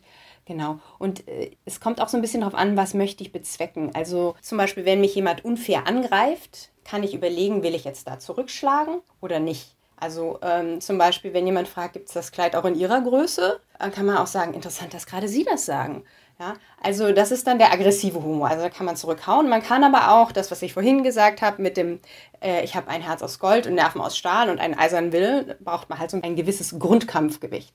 Genau, also das heißt, was will ich damit machen? Ich muss immer so ein bisschen die, Situation sondieren, passt das hier gerade oder passt das nicht?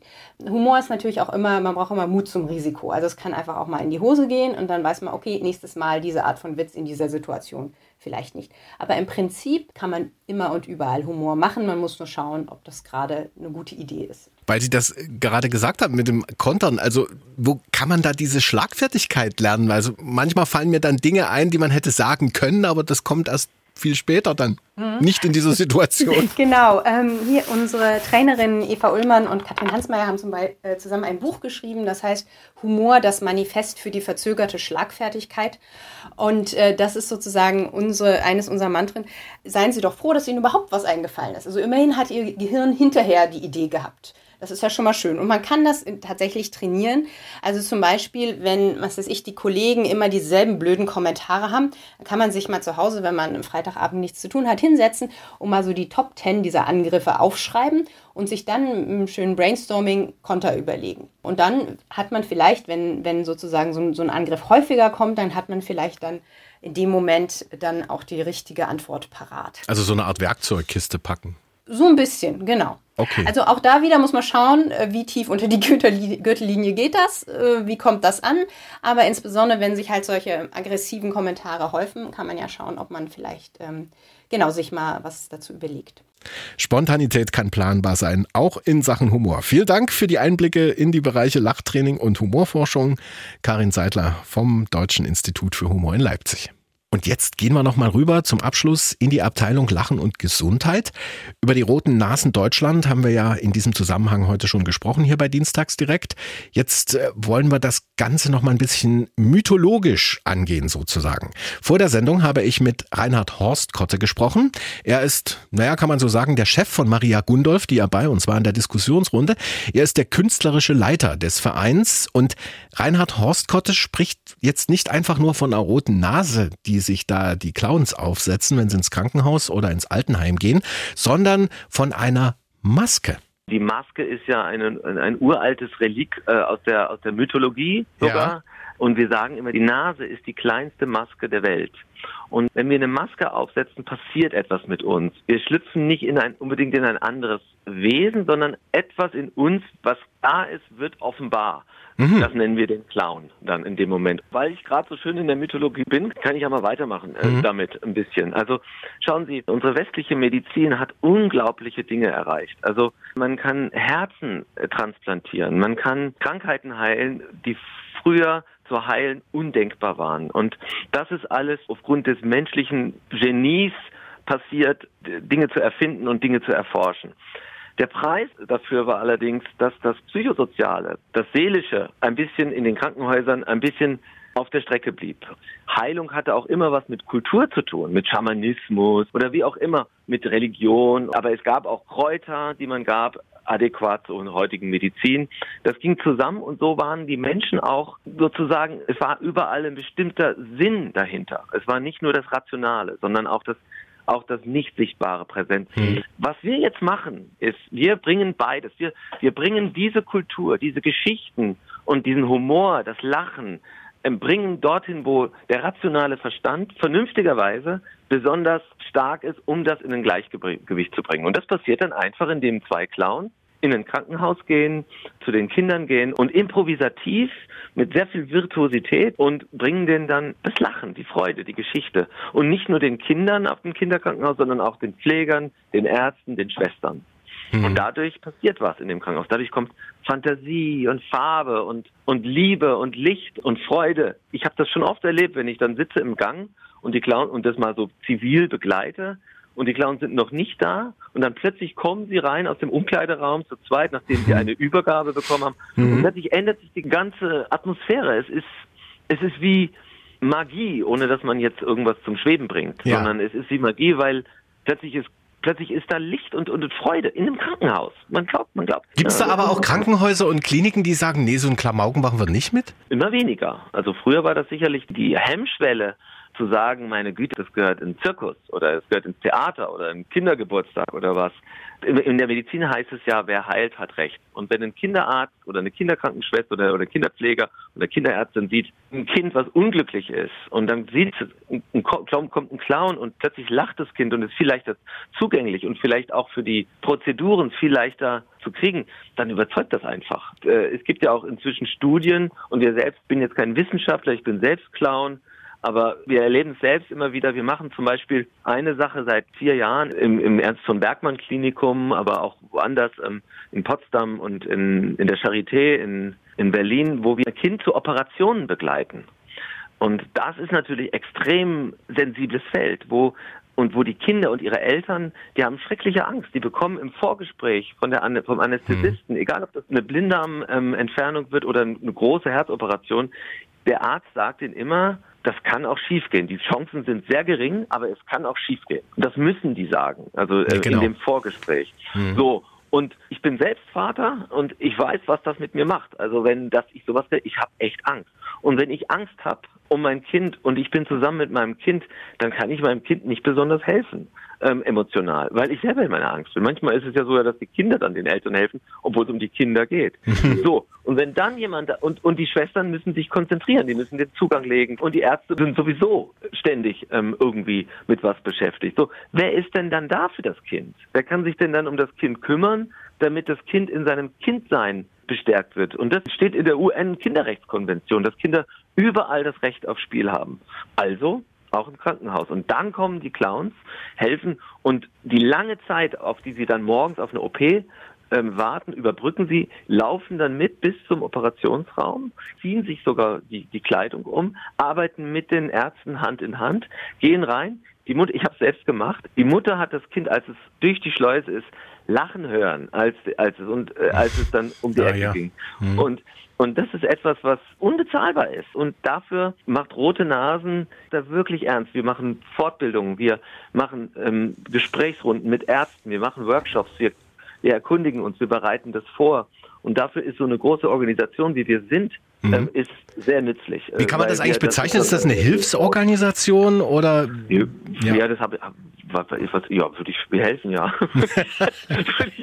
also ich weiß jetzt nicht, ob es da so, so formale Termini gibt, aber wir sind eine, wir sind eine künstlerische Organisation und ja. ähm, bringen Lachen dorthin, Freude und Lachen dorthin, wo es gebraucht wird. Und dadurch helfen wir auch und wenn Sie das dann Hilfsorganisation nennen, dann bin ich ganz einverstanden. Was war das schönste Erlebnis in Ihrer Arbeit bisher bei den Roten Nasen oder kann man das so gar nicht fassen? Eine Geschichte habe ich, weil man sagt ja immer, also Clowns sind für Kinder, sagt man ja immer, oder, oder Clowns sind vielleicht auch für Ältere, aber für eine Gruppe kann man sich das gar nicht vorstellen, nämlich die Jugendlichen. Also, weil hm. die Jugendlichen, die ja, wollen. Das ist ja nur peinlich, ne? Genau. Ja, das ist ja nur, genau, Sie sagen es. Und das stößt dann oft auf Ablehnung, könnte man meinen. Und ich hatte dann eine Situation, wo ich dann äh, eine Übergabe bekamen wir und ähm, und dann sagten sie mir, ach da sitzt die so und so, nennen wir sie mal jetzt Stefanie und die ist in dem Zimmer so und so, aber lass mal, die hat einen riesen Verunkel auf der auf der Nase und die hat dann da so eine so eine Verband, aber die ist die redet seit drei Tagen mit niemandem mehr, die war völlig, die war 15 oder so, ne? Also so und dann bin ich losgegangen Zimmer für Zimmer und dann kam ich zu dem Zimmer, hab angeklopft als Clown, ja, dann macht dann so die Tür auf und dann sehe ich sie mit ihrem, mit ihrem Nasenverband und dann habe ich dann gesagt zu ihr, Hallo Kollegin, habe ich gesagt zu ihr, ja. Und das war natürlich kompletter Tabubruch, weil ich habe sie genau auf das Peinlichste angesprochen, was sie gerade beschäftigt. Und was sie und plötzlich guckt sie mich an und dann habe ich gesagt, das habe ich gedacht, als ich gehört habe, dass du kommst, dass du das sagst. Und in dem Moment hat sie wieder gesprochen, ja. Und das war halt so eine Provokation, die echt gut war für sie, weil sie dann plötzlich in so ja. eine, äh, der Clown kann dann halt ein Tabu ansprechen, der darf das und ja, und dann erreichen wir die auch und das war einfach wunderschön, weil die sagten mir danach, ja, die hat dann wieder gesprochen. Der Clown darf Tabus brechen und er darf manchmal sogar bis hinein in den OP-Saal. Zumindest die Clowns vom Rote Nasen Deutschland e.V. Danke für die Einblicke in die Mythologie und auch in die Arbeit des Vereins an den künstlerischen Leiter Reinhard Horstkotte genug gelacht jetzt und übers Lachen geredet. Das war Dienstags direkt der Podcast zum Thema Humor ist, wenn man trotzdem lacht. Ich bin Jan Kummer, bedanke mich fürs Zuhören und hey, wenn es Ihnen gefallen hat, dann sagen Sie es einfach weiter. Das nächste Mal sind wir dann ganz, ganz viele mehr.